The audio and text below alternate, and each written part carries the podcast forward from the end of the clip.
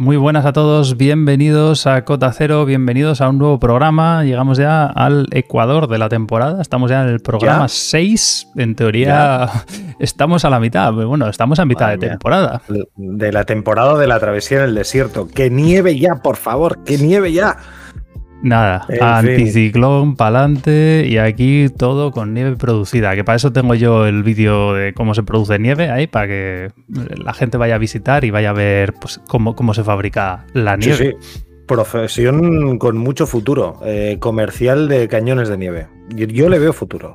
Hay, hay dos grandes empresas, Tecnoalpin y la otra que es eh, guárdatelo, para, un tutorial de estos que, tuyos que molan. sí, si lo tengo, lo tengo ya hecho, está subido. Edu, vamos, vamos a lo importante. Vamos, a lo importante. ¿Qué pasa? Feliz, feliz año 4719, año del tigre. Eh, del salto del tigre no, ¿eh? Del tigre. a mí, mira, sé que era el año nuevo porque me ha salido de repente, eh, he salido a correr y me ha dicho ahí, ay, feliz año del tigre, no sé qué, has hecho una actividad hoy y me he quedado así como, digo, bueno, este reloj estaba flipado. Que, sepas, que sepas que es un año eh, mm, propicio para muchas cosas porque el tigre está considerado como un animal que espanta la mala suerte. Cuidado. Bueno, pero a ver, mm, espanta la mala suerte. Esto. Aquí lo que queremos es que nos espante el anticiclón, las altas presiones estas de mierda. ¿Esto, ¿Para esto funciona o no? Eh, no está demostrado. No está demostrado. Eh, dice que eh, suele atribuirse a personas que suelen ser amables, frías en el amor em, y que les gustan los desafíos. Y a nosotros nos gusta el freeride. y hablando de freeride, pues me he buscado y el último año del Tigre que hubo así con algo significativo del freeride, 1998. ¿Dónde estabas, Edu? Yo, pues no sé, en el pues instituto. resulta que en 1998, buen sitio, yo también estaba en el instituto, pero probablemente en la cafetería del instituto. eh, 1998 nace el pionero, el campeonato pionero del freeride en los Pirineos, el Dorado Freeride, que es ya un emblema de los Pirineos. Y ahora mira, Freeride World Tour. Enlazamos el, Dorado Freeride, que ha sido parte del Freeride World Qualifier, prueba de dos y de tres estrellas, bastantes años, o sea que es bueno, una prueba importante. Y bueno, hablando ya de Freeride y del Freeride World Tour, hay que comentar un poco los resultados que hemos tenido la segunda prueba después de los, del éxito de Vaqueira. Hemos tenido pues prueba en Arcalís y bueno, ha ido más o menos bien para los españoles, ¿no? Bueno, pues Aymar Navarro se, recuperó del tremendo tortón que se pegó, hizo un bajadón bastante, bastante interesante con cuatro o cinco drops. Al final creo que tiró, una línea bastante fluida y terminó cerca del podium pero es que los del podium se han salido. Ya se salieron en Baqueira los del podium y los de este podium han sido tremendos.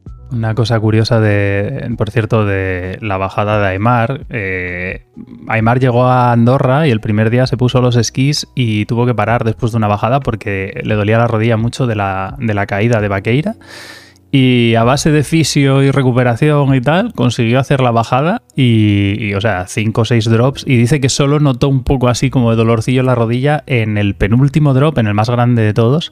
Y digo, madre mía, o sea, ¿cómo, tienes que estar? Tú ya, sabes, tú ya sabes que Aymar Navarro no tiene piernas, tiene pilares. Sí, sí, eso son Entonces, lo de ese hombre con las piernas, eh, hay que poner el, el, cuando cuelga algo del fisio, Aymar, hay que poner el móvil en horizontal, porque en vertical no entra esa pierna. Ya, es, es un poco exagerado.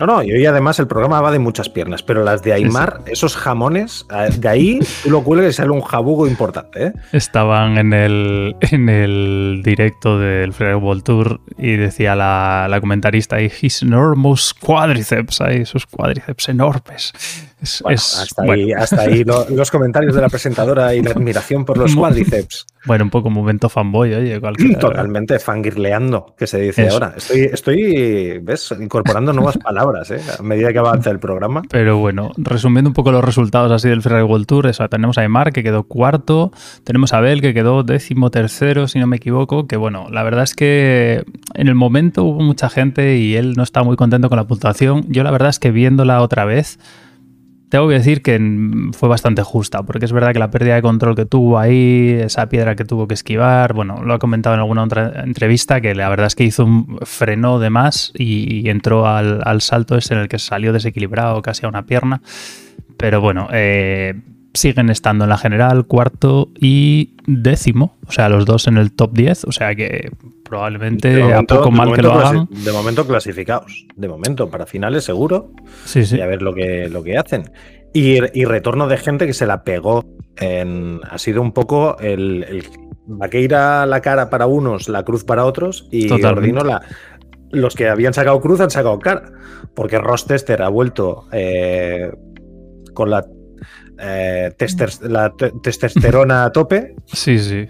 Y, ha sido... sí, ha sido forzado, ese ha sido forzado, lo sé. Sí, Pero sobre todo la, chica, la kiwi, que se pegó el leñazo y que reventó ahí, que había tenido incluso miedo de que se, pudiera afectar la espalda y todo del golpe que se pegó en la, contra las piedras. Eh, Jessica Hotter, que se salió. Es que comentaba que, bueno, aparte del protector de espalda, eh, la pala que llevaba quedó abombada. O sea, la caída que fue con la espalda directa contra las rocas, o sea, parte fue el protector de espalda y parte fue la pala que llevaba metida en la, en la mochila. Al final llevan el equipo de arpa pala sonda y quedó abombada totalmente. O sea, que parte del golpe se lo llevó la pala, por suerte.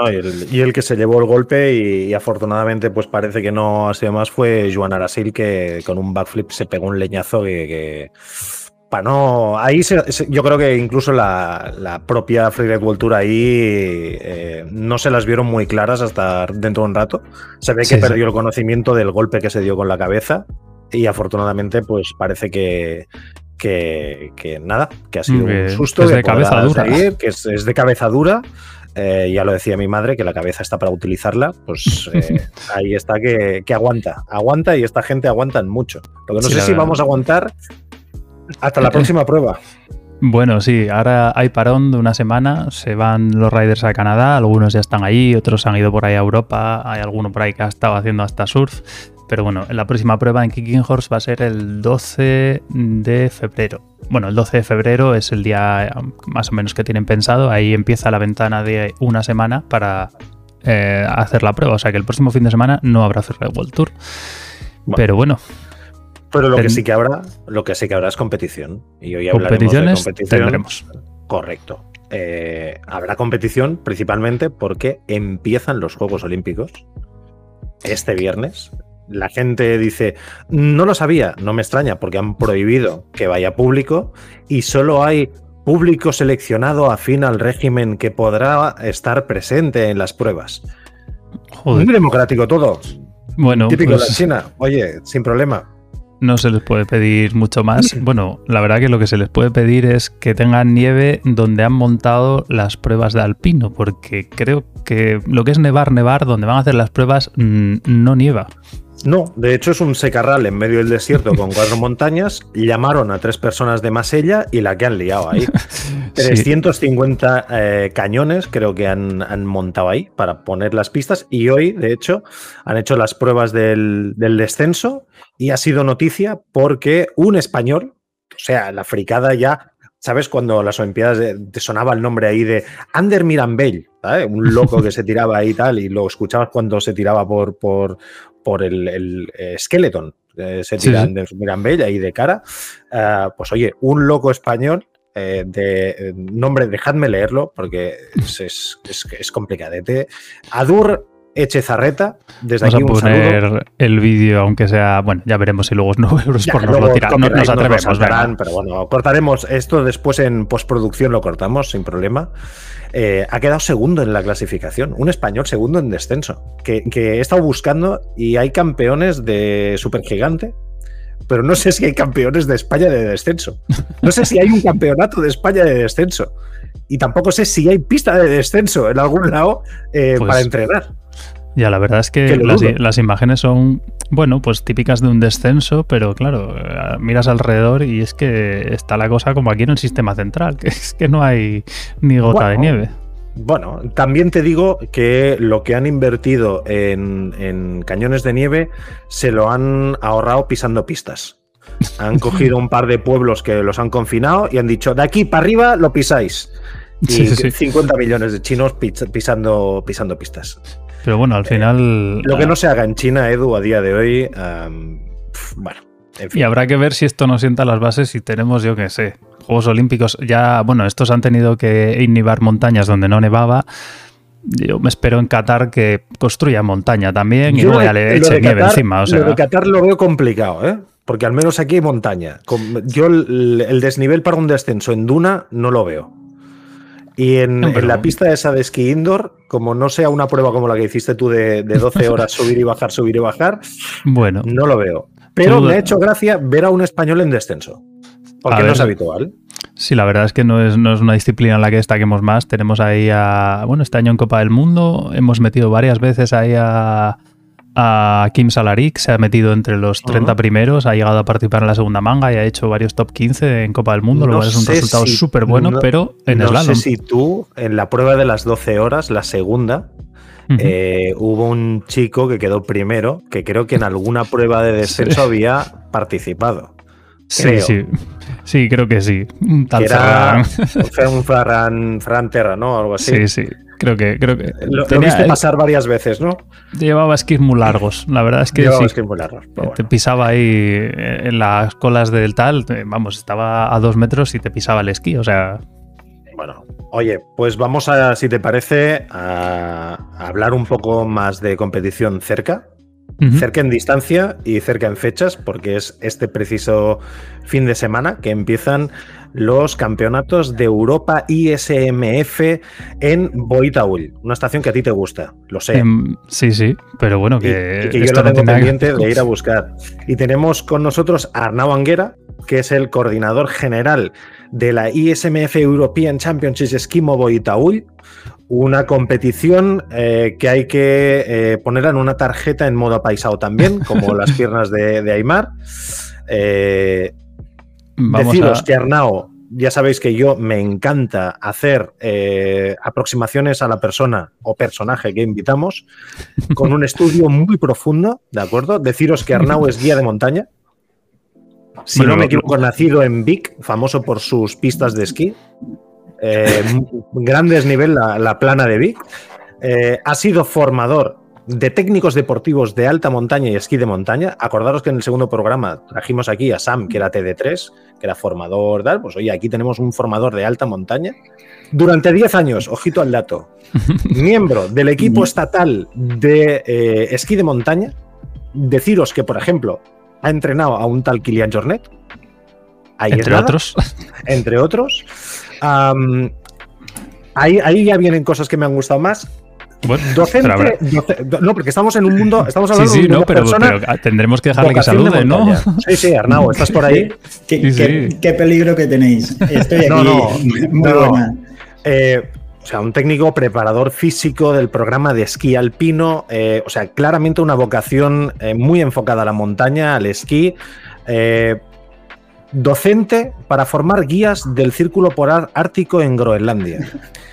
Am, abriendo nuevos mercados. eh, luego ya si quieres nos hablas un poco de qué narices, eh, cómo pasas del esquí a Groenlandia. Eh, he visto que en una entrevista eh, manifestaban que Arnau Anguera tiene facilidad para dormir bien en cualquier lugar, pero si puede elegir, prefiere un pequeño alojamiento con encanto a una furgoneta.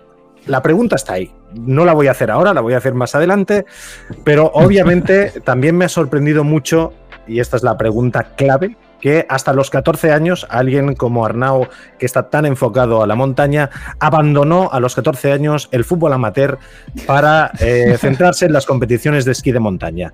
La pregunta es obligada. Eh, A ver, a ver. ¿Por qué se lesionan tanto en el Barça? Pues mira, fue uno de los motivos por, por los cuales dejé la- el fútbol. Ah, primero porque ya de pequeño ah, me llamaba mucho la atención el esquí fuera pista y, y empecé a hacer esquí de montaña.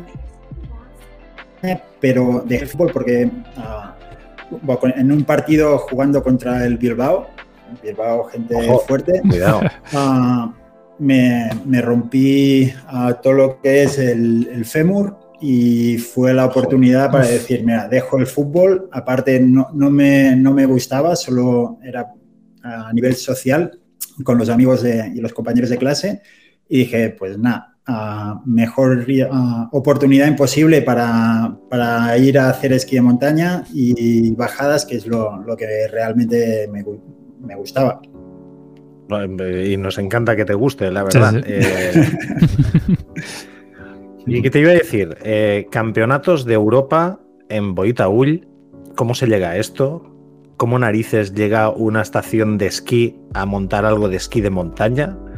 Porque se está poniendo de moda el esquí de montaña, se está poniendo de moda el esquimo por pistas, hay polémicas, hay perros, hay furgonetas, hay autocaravanas. Ah, a nivel competitivo, eh, yo desde siempre he tenido la sensación de que el esquí de montaña no era en las pistas, pero la competición de esquimo es en pistas.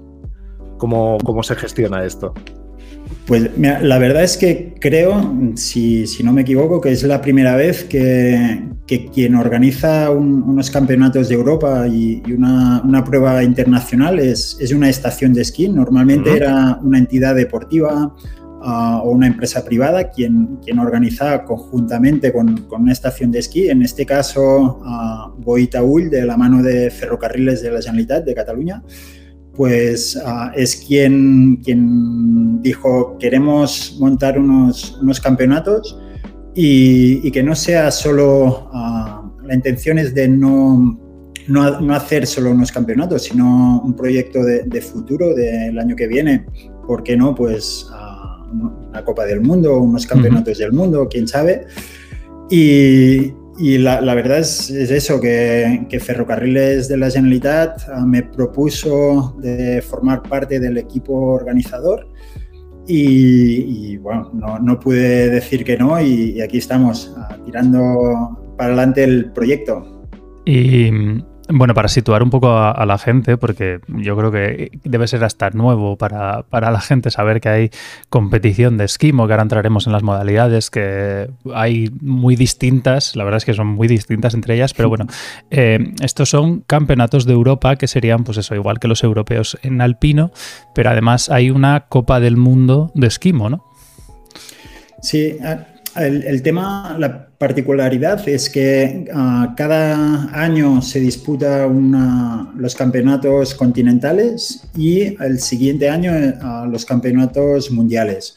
Y cada año ah, se disputan las pruebas de Copa del Mundo. Las pruebas de Copa del Mundo son en diferentes fines de semana y los campeonatos ah, son solo una, semana ah, donde hay una disciplina cada día y de allí sale el, campeón.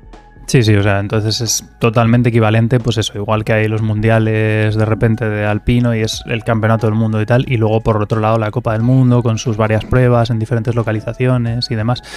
Y eso, y ahora quería Uy, me atraganto. Yo ahora quería entrar en, un poco las modalidades, porque es una cosa, para mí es bastante espectacular las distintas modalidades que hay. Hay una que obviamente es súper llamativa, yo la conozco gracias a, Pablo Ral, que es un, youtuber que, que hace una labor yo creo muy grande divulgativa sobre el esquimo y, y el esquimo de competición. Y y, eso, eh, cuéntanos cuáles son las modalidades, por ejemplo, que va a haber en estos campeonatos de Europa y un poco sus particularidades. Sí, pues ah, comentaros que ah, hemos hecho una, innovación este año. Normalmente los campeonatos de, Europa eran tres días y este año hemos ah, dado un formato de cuatro días, de cuatro pruebas. Al final ah, se van a disputar ah, del día 9 que empiezan los sprints, el viernes, hay el jueves la vertical, el viernes dejamos un día de descanso para que nosotros los organizadores pues tengamos aún más tiempo para montar y preparar bien la carrera individual y los deportistas descansen un poco. Y luego el sábado que hacemos la individual y el domingo los relevos. También comentaros que será, se podrá ver en streaming tres pruebas, el día de los sprints, el miércoles, el sábado y el domingo, la individual y los relevos. Y aparte, comentaros que, no sé si lo sabéis, desde este verano que el esquí de montaña forma parte de, del programa olímpico. Y bueno, ya sé que Pablo Ral y, compañeros os, lo han comentado. sí, sí, estuvimos en el programa como invitado y nos estuvo contando, pues eso, que cómo lo veía y si a lo mejor a futuro se lo planteaba. Y en, este sentido, la Federación Internacional nos, nos encargó pues, que, hiciéramos unos campeonatos en, formato olímpico.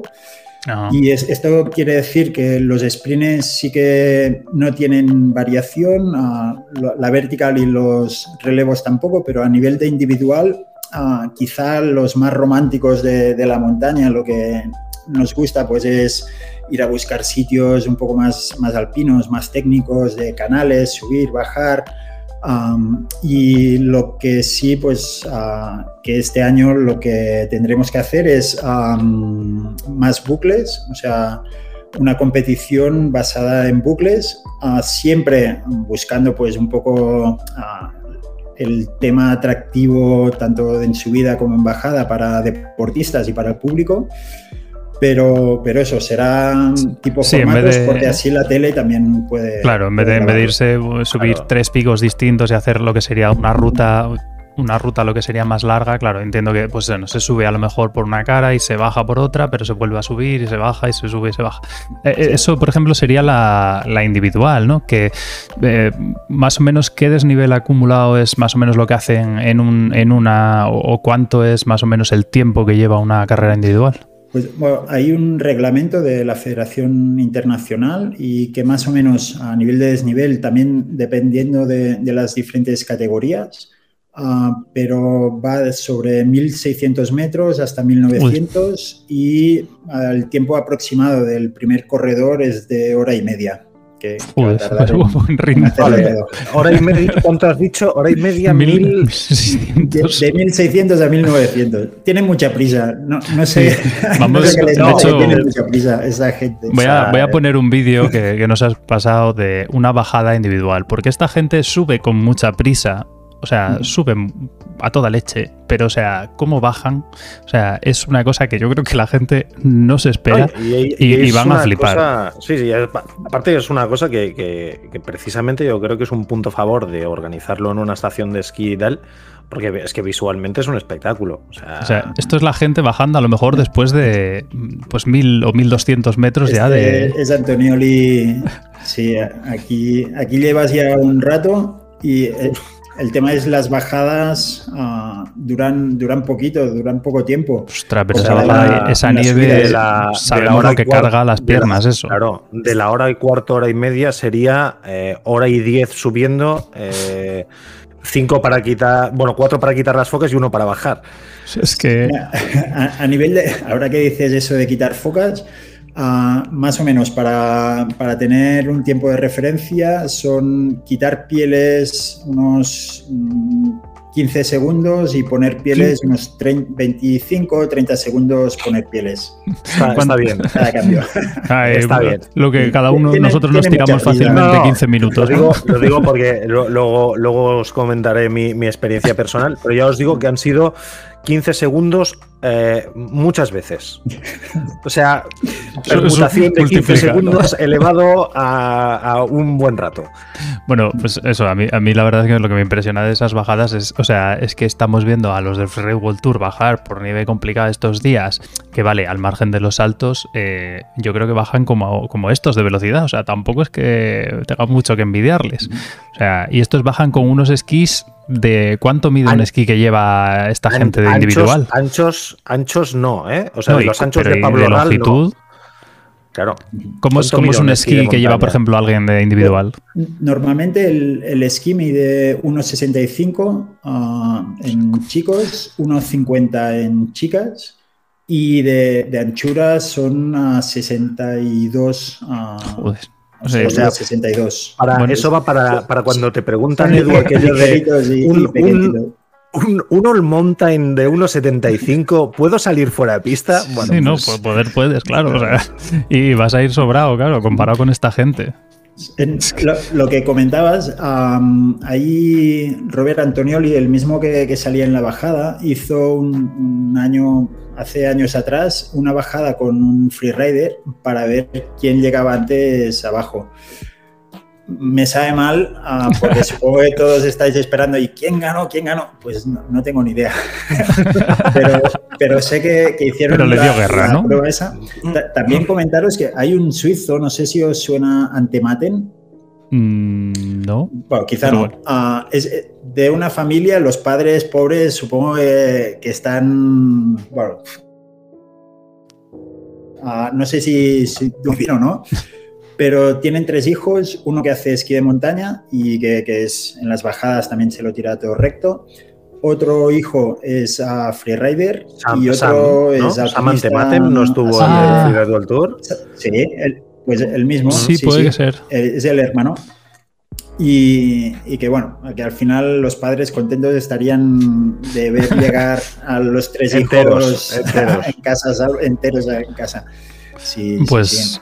Y bueno, supongo que aquí los tres cuando salen por ahí, bueno, tiene que ser divertido de verlo. Y bueno, dices eh, los 15 segundos, por ejemplo, que dices que tardan en, quitar las focas más o menos, pero a mí una de las cosas que me gusta del esquimo de competición, eh, porque es súper espectacular como van, es el, los sprints, que es otra de las categorías, que también bueno, de hecho voy a poner un vídeo de Pablo Real en el que se ve, estaba él comentando una prueba de Copa del Mundo, en el que, bueno, eh, vamos a ir, o sea, voy a ir poniendo el vídeo, pero bueno, básicamente para que se haga la gente una idea, ¿Cuánto de recorrido es esto y cuánto tiempo más o menos tal? Porque aquí ya esto es un sprint y esto es mucho más corto, ¿no? Sí, el, sprint dura ah, normalmente unos 3, 3 minutos y medio para el primer corredor. Son unos 150 metros de desnivel, pero con diferentes elementos técnicos a lo largo de, todo el recorrido. Ah, que empieza con una zona llana de deslizamiento, luego una, zona de los rombos, lo que se ve ahora de, toma de decisión. Y luego poner esquís en, en, la mochila, hacer el pateo, llegas arriba, otra vez poner esquís y, y, llegar hasta el punto más alto para ya hacer una bajada un poco más técnica y terminar con, con un paso patinador hasta llegar a meta. Y eso sí que hay unas calificatorias y que tienes que ir pasando, primero sales ah, individualmente y luego hay unas clasificatorias de cada seis, este es Uriol Cardona, de, de seis en seis y vas pasando... Eso, es lo que en quitarse. Eso, no ha sido ni, ni cinco segundos, ¿eh? Sí, sí, pero llega hasta el punto, ¿te acuerdas que comentábamos con Pablo que, que si no se cierran la chaqueta y se deja la chaqueta sin cerrar, te descalifican? O sea, las pieles tienen que meterlas dentro del mono y tienes que cerrar la cremallera hasta arriba. Todos bien vestidos. sí, sí, aquí, aquí elegante. No, pues es, curioso porque, porque realmente de lo que es el esquí de montaña, como eh, decías, ¿no? Más alpino, más de ruta tal, a esto, o sea, hay, hay, hay, un, hay un mundo. O sea, yo entiendo que han adaptado también a un formato más visual lo que es la competición, no tanto al esquí de montaña tradicional. Pero es que esto es una salvajada. Esto es una, esto es una gincana humor amarillo elevado a, 10 bajo cero. O sea, a mí lo que me impresionó de esta prueba de Copa del Mundo es que la parte de, que, o sea, que se llama del pateo, de correr, era con escaleras, o sea, ni siquiera era una tal, o sea, ya es como, o sea, para añadir sufrimiento ya es como escaleras, o sea que... Sí, sí, mira, ahí están. Aquí el, ácido láctico sale por las orejas. Es que vamos. Sí, sí, eh, el, tema es este, es, eh, han metido todos los elementos técnicos que te puedes encontrar en una carrera individual o por equipos, a todos aquí juntitos y sobre todo es por un tema visual que es muy, muy espectacular, fácil de retransmitir y, para el gran público pues que, lo pueda disfrutar y, lo pueda ver. Hay, algunos detractores a quien, quien son ahí, ahí va yo después. Hay, hay, mucho hay integrismo, hay integrismo. Pero, lo, he empezado a experimentar. Es, una modalidad más. Es una modalidad más, bueno. Sí, sí, sí. todo lo que sea, no, no hay que decir que no. Que esa... más cosillas eso que comentas de bueno de gente que lo ve un poco menos tal, yo a mí me recuerda un poco a las noticias que salieron después de, los Juegos Olímpicos precisamente de, Japón, eh, después de la medalla de, en escalada de Alberto Ginés. Eh, veía algunas críticas de gente así un poco más old school que decían que eso ya no era escalada ni nada, pero claro, luego ves o sea, ves Instagram y ahora todo el mundo escala. O sea, los rocódromos deben estar que, con, con, cola, o sea, con, lista de espera. ¿Tú crees que el hecho de que el esquimo vaya a ser olímpico va a hacer que vaya a pegar todavía un subido más el esquimo, tanto de competición como normal? ¿O, mm. no, no, lo ves? Yo, yo, creo que sí, creo que sí. Y mm, por una parte, los, los deportistas que, que, están ahora compitiendo en, en estos momentos pues tiene una dedicación casi exclusiva a que, es un deporte sacrificado, como todo, supongo que si, no te gusta no lo haces, ¿no? Pero, pasan muchas horas en la montaña para cuidar su cuerpo, para, estar allí delante. Y una de las cosas que se espera de, que sea olímpico, pues es un poco que, que el, retorno del deportista, que normalmente ya lo hace por, placer y porque le gusta, pues que, haya un retorno, entre comillas, e, económico o, mediático para, que esta persona pueda llegar a vivir de todo esto. Ah, sí que tiene una parte positiva y otra que no, y es que ah, yo creo que sí, que, el esquí de montaña, si es olímpico, pues va a haber ah, un aumento de, gente y de practicantes, y eso quiere decir masificación y, y, que más gente estará haciendo esquí de montaña. Y eso es, tiene una parte buena y una mala. Los que nos dedicamos a esto, pues es buena, pero ah, también quiere decir que lo que te transmite el esquí de montaña, que es libertad de ir, subir por donde quieres y bajar por donde quieras y poder estar solo tú y la natura y, utilizar los esquís como un elemento de, para poderte desplazar y ir a buscar unas palas donde aún no han estado pisadas porque las, las focas te lo permiten y subir y bajar, pues eso al final si la montaña se masifica, pues cada vez costará más encontrar estos sitios, ¿no? La libertad que el esquí de montaña te, permite. Y, tú que has, tú que has estado, eh, porque hablas del efecto Juegos Olímpicos, que evidentemente pues eso va a popularizar y más si visualmente eh, es un deporte que es atractivo. O sea, eh, yo estoy seguro que quien vaya a Boitaúl este fin de semana y, vea esto y tal, pues lo flipará como los que estuvimos en el Free World Tour viéndolo de cerca ah, y flipas flipas porque lo ves ahí y lo puedes eh, palpar.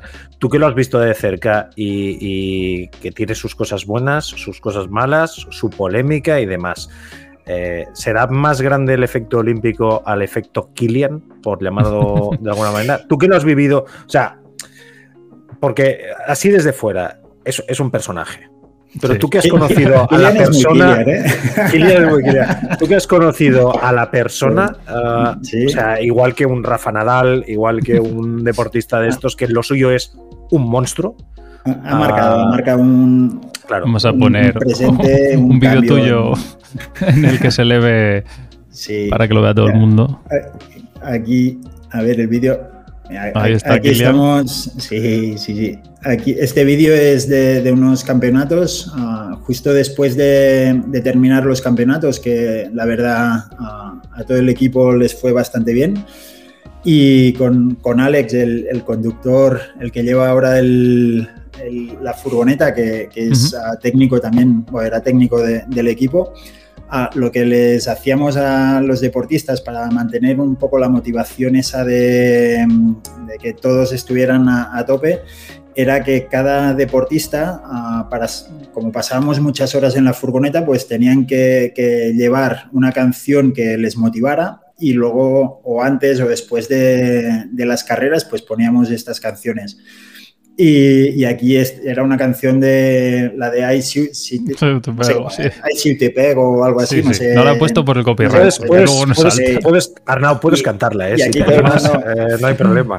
Mejor, bueno, quizá no iría mal, porque si canto, quizá en vez de llover, nieva y estaría bien. Porque, pero si tengo que cantar, creo que al final no, los déjalo que ya, Con el tema musical ya ha habido polémica recientemente. Eurovisión ya está finiquitado el tema, nos olvidamos y, tira para adelante.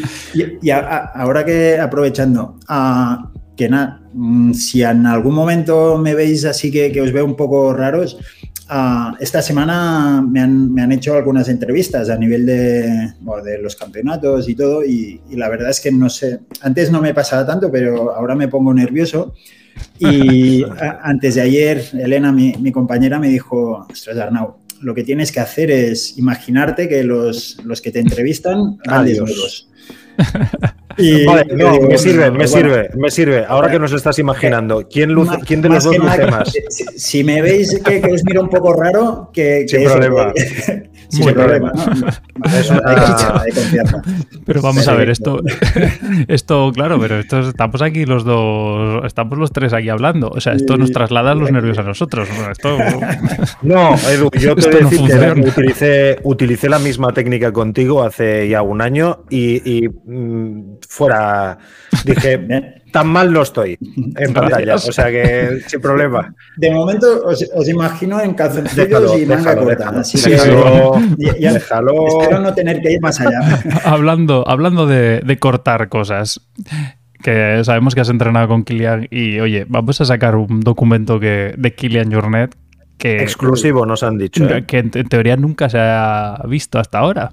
O sea, cuéntanos qué pasa en esta foto.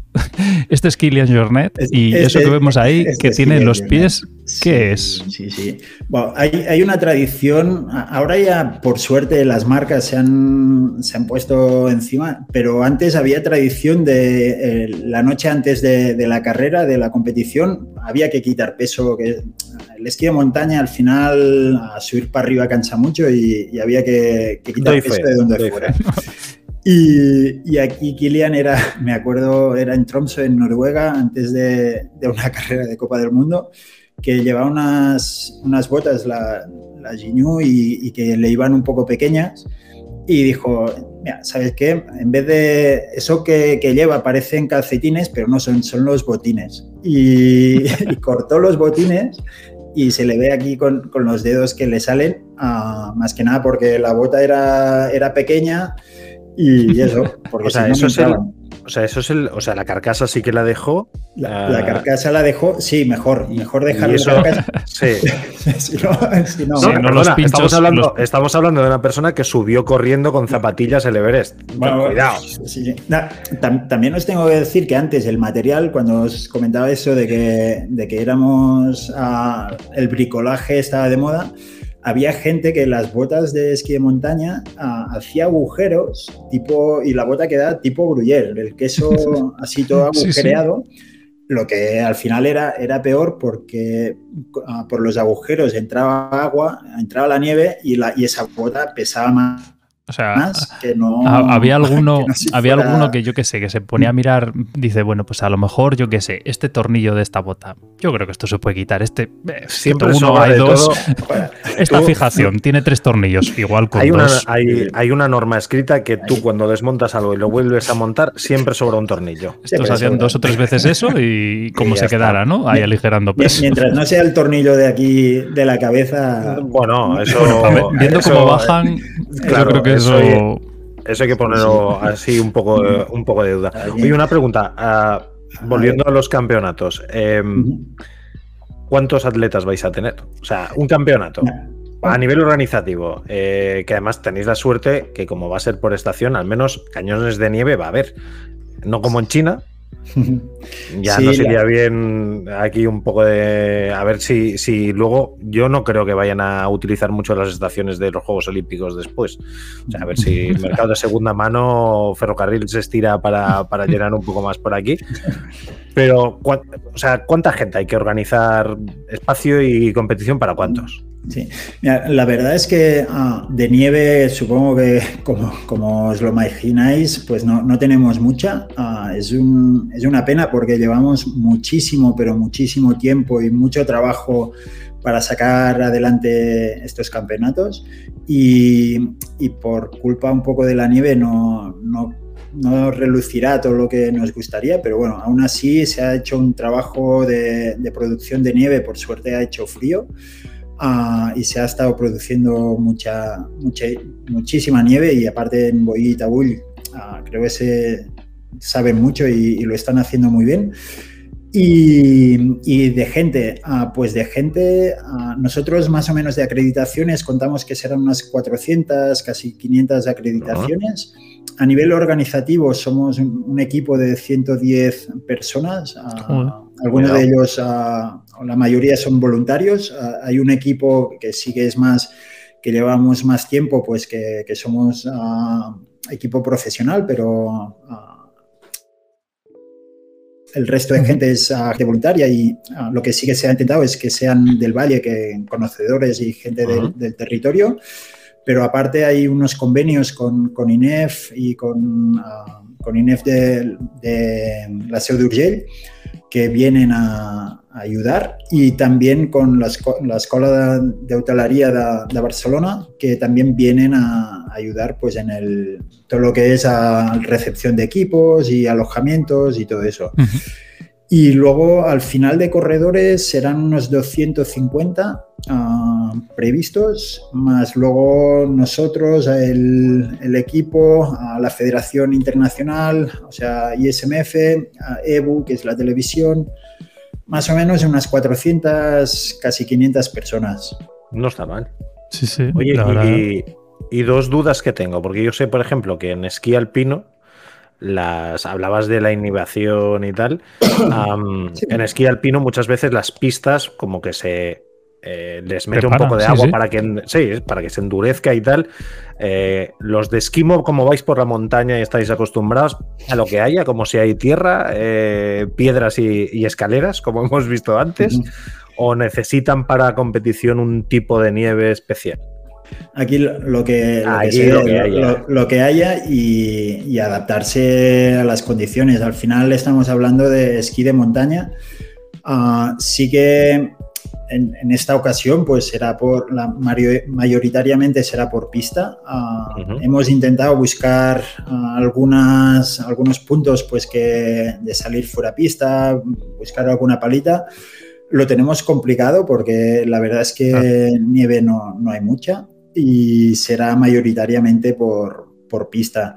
Luego las pistas están tratadas, están, están trabajadas, ah, pero aún así habrá un pateo que, no, hay, no hay mucha nieve y será casi por hierba ah, para ir a buscar luego ah, una bajadita pues bueno, a buscarnos un poco la, vida. Y la verdad, también forma, también forma parte del esquí de montaña, ¿no? Es que al, final esto es la montaña, ¿no? La montaña, si, no hay nieve, pues no hay nieve, y si hay nieve, hay nieve. Ah, y así está. Y si no, para entrenar esquí de ruedas, que, cuando no hay nieve, pues a, hacer es, los rollers, hacer esquí de ruedas por la carretera y para entrenar.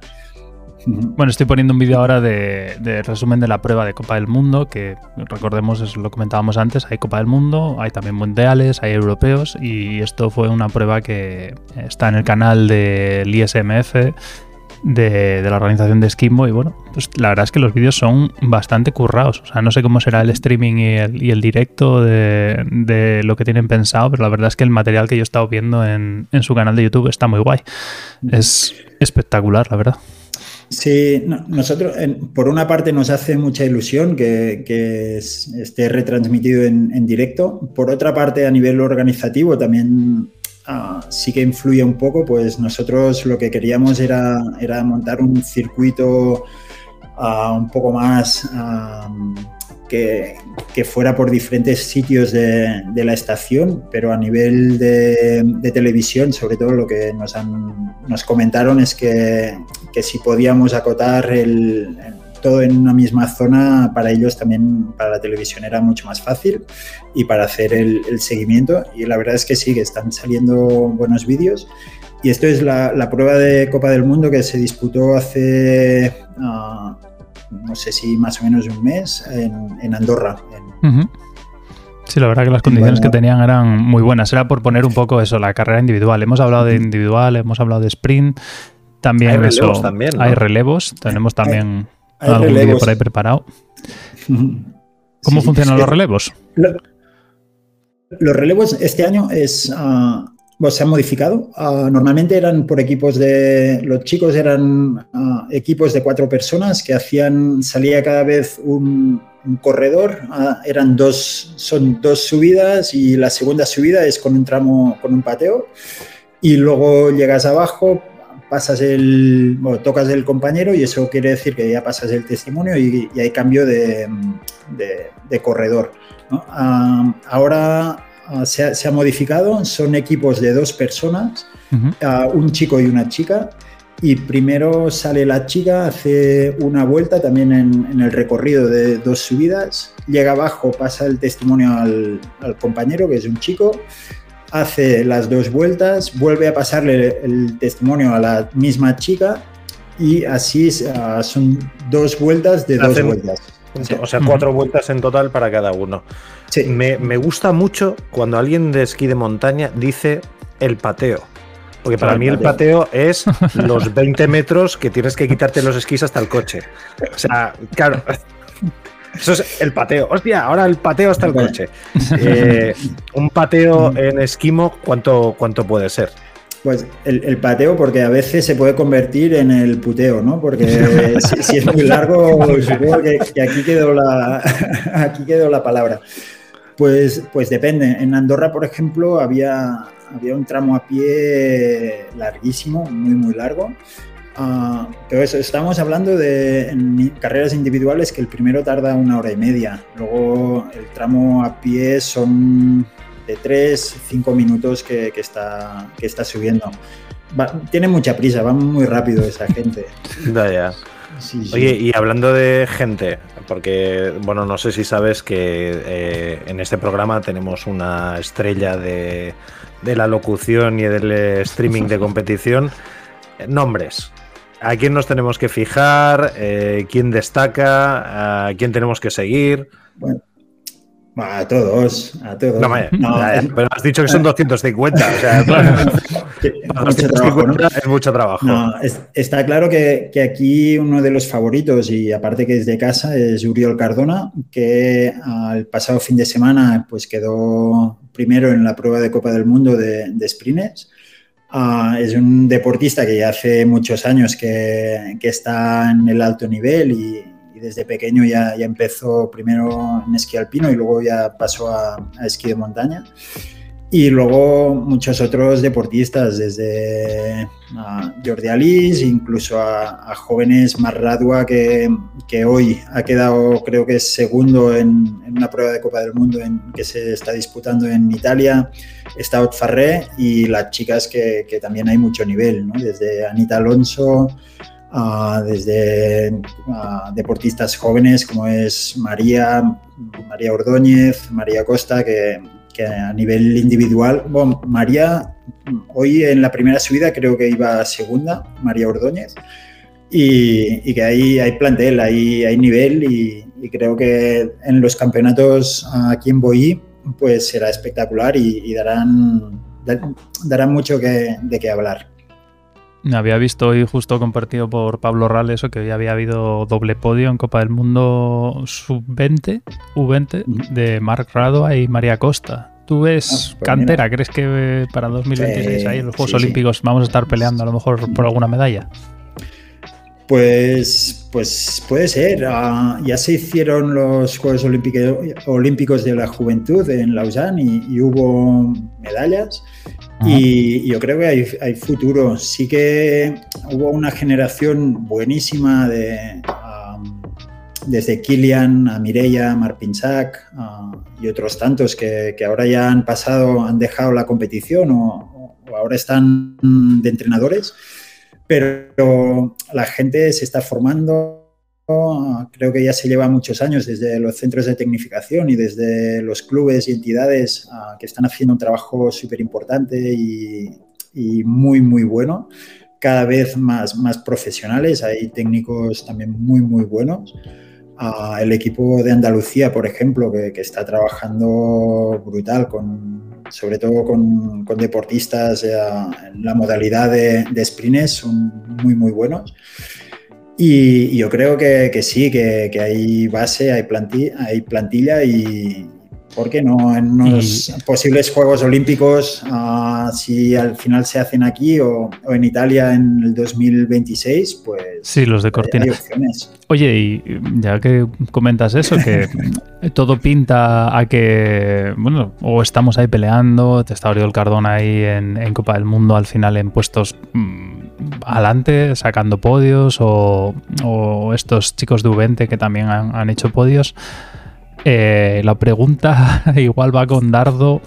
Eh, ¿Qué pasa con el alpino? ¿Qué pasa? ¿Por qué en esquimo sí y en alpino? Bueno, hemos tenido este año por primera vez ahí a Kim que está entrando en Copa del Mundo en el salón por fin, pero. Hoy en descenso. también lo hemos. Sí, sí. Bueno. Pero, pero siempre se dice que aquí es que si no somos país de cultura de esquí, que si no hay, no hay clubes, que si no hay dinero, que si no hay apoyo de las federaciones, porque en esquimo sí destacamos, o bueno, o sí estamos ahí un poco más adelante. En, en esquí de montaña ah, sí que lo que os puedo decir ya, y por, según mi experiencia es que ah, se hizo un súper buen trabajo hace muchísimo, muchos años, empezó en el 97-98 cuando ah, se formaron los centros de tecnificación que fue una novedad. Ah, en el resto de, Europa y del mundo no, se hacía formación, la gente competía a través de, su entidad y su club, pero no, no, se hacía eh, la formación en sí. Y aquí sí que se empezó y, y gracias a eso pues salieron diferentes deportistas y se, entre comillas se profesionalizó más el, el deporte no, no, profesional a nivel de, dinero, pero sí profesional de que la gente le metía horas de dedicación y, motivación. Y, han ido saliendo resultados. Hace muchos años que, que ya en Copas del Mundo, pues antes llegabas a una competición en, en, Italia y te miran un poco así, ¿de, dónde vienen estos, no? Y, y, luego ya, pues nada, estamos allí. Ahora la, la FEDME, el, equipo español, pues está, ¿por qué no puede, puede sacar medalla en, estos campeonatos como, como equipo, ¿no? A, nivel de potencia y, es importante. Luego creo que, en deportes de resistencia sí que, se está haciendo un, un, trabajo muy muy bueno, tanto en verano como en invierno en carreras por montaña, por ejemplo, pues también están saliendo corredores muy, muy buenos. y, bueno, y en esquí alpino, pues ah, yo creo que es, es, un deporte, al ser más técnico, quizá lo que hace falta es también que, aparte de la dedicación, es... Ah, es que transcurra el tiempo y, muchas veces, mm, ahora doy mi opinión, quizás... Sí, claro, claro. Mojate, Eres, tienes, hasta el 2030. Eh, pero en, el sentido de que muchos deportistas para llegar al alto rendimiento y al alto nivel, al final es meterle horas y dedicación. Y aquí quizá muchas veces no se da la prioridad a, a la competición, sino que llega a una edad donde tienes que escoger entre te dedicas, estás, te dedicas a estudiar y a trabajar de no sé qué, o te dedicas al deporte.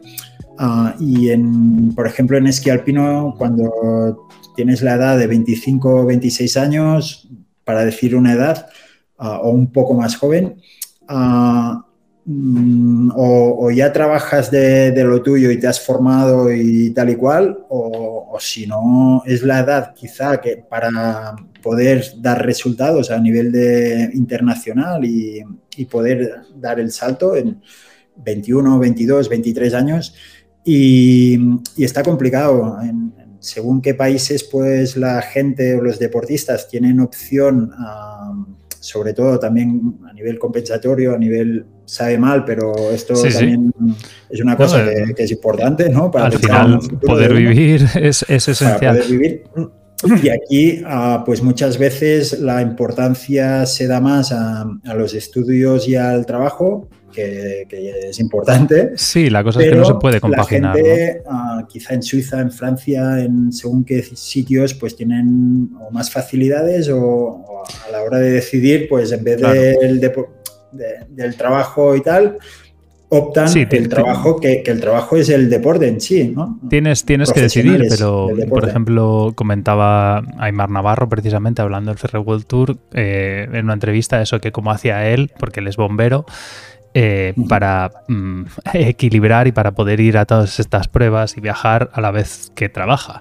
Y decía que bueno, que gracias a unos compañeros muy majos que le cambian todos los días que pueden y los turnos y se apaña más o menos y, decía, por ejemplo, claro, en Italia, en otros sitios. me cambias el turno, te pego una patada, ¿sabes? sí, pero, pero que en Italia, por ejemplo, tenían sistemas en los que pues tú puedes ser, eh, tienes tu plaza a lo mejor de, bombero o de policía, es como muy común y están como liberados por ser deportistas profesionales y, solo tienen que ejercer una cantidad de horas como muy baja. También un, caso era también este que era olímpico, el eh, kayakista, que no me sale el nombre ahora, de que, que ganó tres medallas en olímpicas, bueno, pero bueno, que eso que es policía y que también decía que en otros países pues lo tenía mucho más fácil. No me acuerdo ahora del nombre. Se me en, la mayoría de países, ah, sobre todo ah, Suiza, Francia, Italia, ah, en esquí de montaña por lo menos eso, eso es así. la gente que está delante es, son de los cuerpos de, seguridad, de la Gendarmerie, de, de Garde Firenze en, en Italia. Ah, y están, o del ejército, y están, mientras están compitiendo, tienen un sueldo que les paga el, Estado y luego cuando terminan tienen la opción de continuar trabajando o incorporarse sí, sí, a full time en otro trabajo o, full time de, de gendarma, de, lo que sea. No hace, no hace mucho leí que se estaba planteando incorporar a más gente, por ejemplo, de, del ejército de, montaña en España, que también tienen esquí de montaña y demás, evidentemente, como, actividad, y que querían empezar a profesionalizar lo que es eh, la competitividad o la competición dentro de lo que es eh, estos cuerpos, que al final no deja de ser un entreno también. Bueno, pero, o sea, realmente aquí lo que es necesario es que la figura del deportista profesional de alguna manera la integres en donde sea, ¿vale? Ya sea el ejército, ya sea en, la policía, bomberos, en, en alguno de estos sitios, y puedas tener a la gente como, no, bueno, vale, este es deportista profesional, y luego ya va a ser policía, bombero, lo ah, que sea. En Suiza y, en, y en Austria también eh, lo que hablamos del dinero de tener el trabajo luego garantizado. Y es que muchas de las familias o de esquiadores, eh, y ahora ya por la parte del turismo, evidentemente lo, lo conocí en primera mano, aparte del dinero, muchos tienen ya un negocio familiar. Entonces, Marcel Hirscher termina y tiene el hotel de no sé qué. Tina Mace termina y se va al hotel familiar. El señor Pirmin Zurbriggen se retiró a los 27 años, 10 años en Copa del Mundo solo, para eh, llevar el hotel de la familia y las vacas. Bueno, mm, pero al final... tener, el futuro asegurado te permite poderte enfocar eh, hacia la práctica deportiva, que es algo que aquí, pues hombre, tenemos la suerte, creo yo, de ser el segundo país europeo más montañoso, que la semana pasada lo comentabas con... Eh, ahí pregunta con, los, con los suecos que no veían que España fuera montañoso y resulta que somos el segundo país de Europa con más montaña. Mira, me, recuerda a Jesús en el chat, por cierto, que el que yo decía era Saúl Cravioto, que no me sabía la palabra. Pero... Saúl, eh, hablando de. Dime. Ah, es que antes hablabais de, Aymar Navarro y que hablabais de, las piernas que tiene. ¿Os imagináis los dedos que tiene que tener su fisio? para, para, dar, para darle masajes ahí. Que va con, van con máquina, ¿eh? Ya. no, O sea, ya la- No, pero, pero él mismo lo dice. Dice que sí, tiene la máquina esa que te da ahí, que te machaca, pero dice que la paliza que le da el Hasta- fisio, la máquina no la iguala. O sea hasta que que no sí, sí. pasas por, por bien o por mal, hasta que no pasas por las manos de un o una fisio, ah, no te das cuenta de, de lo cabrones que pueden ser. No, pero yo me imagino que. Además, son gente, yo no sé si alguien, algún fisio nos está viendo, son gente que disfrutan de, de verte llorar, ¿eh? Lo que yo no sé es lo que tú dices. O sea, a lo mejor el fisio de Aymar, de- o sea, o la fisio, no, no sé, eh, luego necesita un par de días de recuperar. O sea, que igual no. Está- eh, mm, pero bueno, Tam- tampoco tienen que estar Seguro mal que esta en vez gente. de dedos. Tampoco, seguramente. tampoco tiene que estar mal esta gente de Esquimo. Voy a poner eh, la web de esquimoboitaul.cat, por cierto, que es la Sí. web oficial de- del evento, mientras seguimos hablando, para que la gente vea eh, la web. Vaya. Oye, hablando de todo esto que estábamos hablando de italianos, franceses y, y esta gente, eh, ¿no hay americanos? O sea, no he visto en Copa del Mundo ningún resultado de ningún americano. Este, Pues mira, los, eh. los S Games, han hecho unos juegos aparte profesionales y la ESPN está pagando eh, millonadas. No. Pues en, ¿Qué pasa? en Andorra, ah, la última prueba de Copa del Mundo que se hizo allí, ah, ha llegado el compañero Manel, que antes habíais dicho que yo era coordinador general y yo soy coordinador general adjunto de los campeonatos. Junto, y- vale. Y él es Vale. coordinador general. Eh, o sea, vale. es Manel, y estamos aquí en el bueno. en, en Boí ya instalados para, para preparar el- los, los campeonatos. Pues en Andorra, en la última prueba de Copa del Mundo, en, en la vertical, ah, quedó tercero a un americano al sprint con Robert Antonioli, que nada, por poco no quedó segundo. Luego sí que en es- en- hay corredores que han que han ido formándose y han ido compitiendo, pero un poco autónomamente. Y a nivel de particularidad, ah, los, el equipo de Estados Unidos tenían que venir a participar aquí en los campeonatos de Europa. Ya sé que puede sonar un poco campeonatos de Europa a Estados Unidos. Pues Bueno, sí, participan en Eurovisión. Eurovisión, o sea, querían, Eurovisión- querían meterse. No, perdón, Australia. Australia. Australia, Australia, Australia. Pero bueno, sí. Pues no- nos pidieron, porque como hay los, am, los, mundial, ay, los mundiales, ah, las Olimpiadas ah, están cerca, eh, este año no hay campeonato del mundo ah, y nos pidieron para venir a participar y lo único que al final por problemas de, de la actualidad, de COVID y, y una cosa y otra, pues no, no han podido venir como equipo, pero sí que en un principio estarán presentes diferentes corredores que, que vienen un poco por su cuenta, que ya están aquí, que están siguiendo Copa del Mundo y que van a participar ah, así más a nivel individual. Eh, no, porque al final, si esto es olímpico, ya sabemos que a los americanos les encantan unos Juegos Olímpicos más que un Y- tonto un lápiz.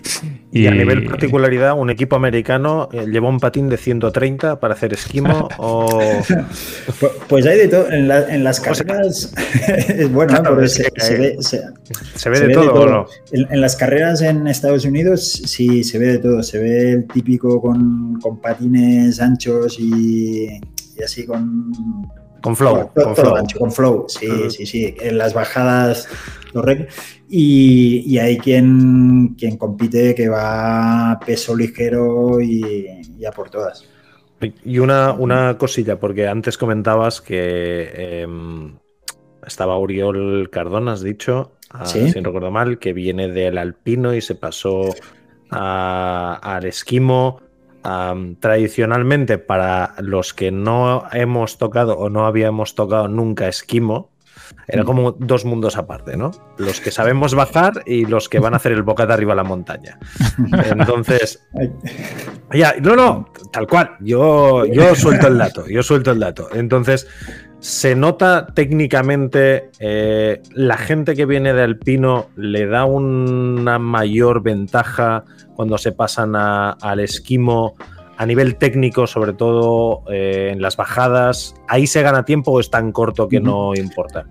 Eh, al final el tema es que en, esquí de montaña hay diferentes modalidades y por ejemplo Laura Orgué, ah, que venía del fondo, pues ah, empezó a hacer esquí de montaña y en las verticales iba muy bien, en las individuales también, pero le costaba un poco más, sobre todo por, las bajadas. Y una de las cosas es que ah, aprender a subir es relativamente fácil, hablamos de técnica, pero aprender a bajar, ah, si no vienes de, una trayectoria de alpino, pues al final cuesta, cuesta más. ¿no? Y más si quieres aprenderlo sin pagar forfait, sin, sin estar en pistas.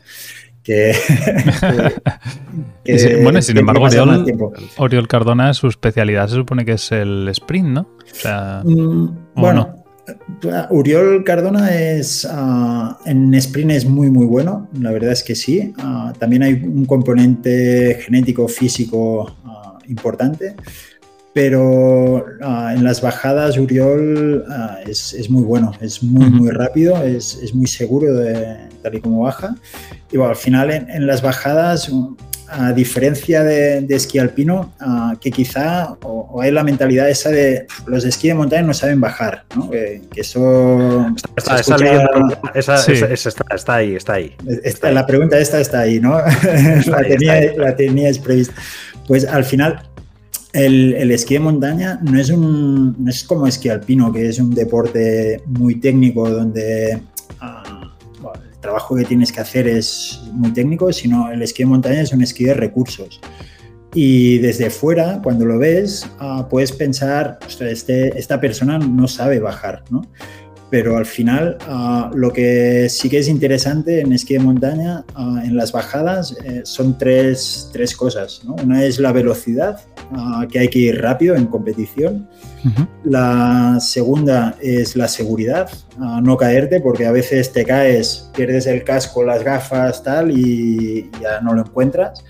Y la tercera es el no cansarse, que al final ah, la competición dura, dura muchas horas, bueno, muchas horas, hora y media, pero, pero que es subida, bajada, y que, tienes que, no cansarte, ¿no? Me ha gustado mucho esto, ¿eh? O sea, la parte importante es no cansarte en la bajada después de una hora y cuarto subiendo. Claro, hay que economizar. o sea, quiero decir, el momento de bajada. Eh, tú nunca has tenido el típico, la bajada última hora que te metes fuera de pista y se te empieza a cargar los cuádriceps. Pues no es que he tenido, He tenido la última bajada del día que se me cargaron las piernas y terminé en el hospital. Acuérdate. Bueno, ya, sí. pero sí, sin, llegar a ese extremo. Pero eso, que al final haces un esquí económico y haces un esquí que, pues eso, para cansarte lo menos posible y si encima tienes que hacer varias vueltas y tienes que volver a subir luego, pues claro, hay que, hay que ahorrar energía. Sí, sí. Y, por eso que muchas veces dicen, o sea, los de esquí de montaña no saben esquiar o no saben bajar, pero al final, ah, ¿qué es lo que qué, es ah, saber bajar y no saber bajar? ¿no? El esquí de montaña, yo, para mí es, mientras cumplas estos tres requisitos, ah, si tienes que hacer cuña, haces cuña, si tienes que derrapar, derrapas, y si tienes que hacer un salto y poner el esquí así para no caerte, ir rápido y no cansarte, pues lo haces. ¿No?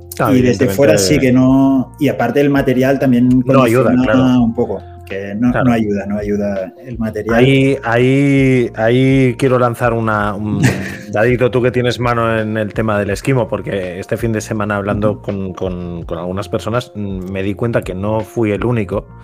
A que de alpino pasamos al freeride y del freeride cogimos y dijimos vamos a intentar foquear y, y dices hostia, qué, mejor, ¿no? Que iniciarte con un cursillo, con formación y tal. Y aquello que te comentaba, ¿no? De, esos dos mundos separados, de ese integrismo entre gomitas, entre comillas, de llamar a una escuela de, esquimo, de montaña, y no, mira, que tengo un material y quiero que me enseñéis a foguear, hacer una iniciación para ver qué tal es esto, cómo se hace y tal. Y dicen, bueno, vale, pero es que necesitas esquís máximo 70, eh, 1000 eh, gramos y unas botas de 2.000 euros que pesen 200 eh, gramos cada una. Y digo, no, chato, yo tengo lo que tengo. pero da igual si tardo mm, tres horas para subir y tal. ¿Por qué hay este...? O sea, al final, tú mismo lo dices, en el mundo del freeride uno de los que cambió el cómo se hacen las cosas fue Candy Tobex, que venía del freestyle. Al final, eh, distintas disciplinas ah, ayudan, ayudan. eh, y hay un punto de encuentro entre todos. Pero, mm, ¿por qué hay tanto talibanismo? Pues mira, a, nivel de, precios que, comentabas, al final es, yo creo que es a las marcas es un tema de producción que el material sí que hay botas de carbono que te pueden costar pues 1.700 euros, 1.800 euros. Ah, pero también a nivel de producción no es lo mismo producir no sé cuántas botas de esquí alpino que, que, unas poquitas menos o bastantes menos en, esquí de montaña. ¿no? Ah, por eso también luego a la hora de pagar forfait les cuesta o nos cuesta un poco más. Pero bueno, que también hay que decir que, Ahorráis, en hoteles. Con la furgo, ¿no? pero, pero el tema es que, que sí que hay estaciones, por, ejemplo, todas las de ferrocarriles de la Generalitat, que tienen el forfait de esquí de montaña, que aparte de poder subir, ah, te permite subir, hacer dos subidas con remontador y luego llegar a puntos de acceso donde allí ya puedes hacer esquí montaña y estar tranquilamente, por ejemplo aquí en Boí, ¿no? que, que, coges a, el, remonta, el telesquí o el telesilla y luego ya puedes ir al valle de atrás y, estás allí totalmente tranquilo. Y aparte, pues que te da la seguridad de, que hay zonas balizadas ah, donde poder practicar esquí de montaña con, normalidad. Y, luego ah, el esquí de montaña de competición o, el que sale más ah, de paseo con el bocadillo, yo creo que al final el mundo de la competición lo que te permite es evolucionar el material. Es como el Fórmula 1, que de los coches de Fórmula 1 al final ah, pueden sacar ah, cosillas para el coche del día a día de, cada uno. Ahí está, pues supongo que también en el mundo del esquí de montaña, porque también nos pasa en el alpino a...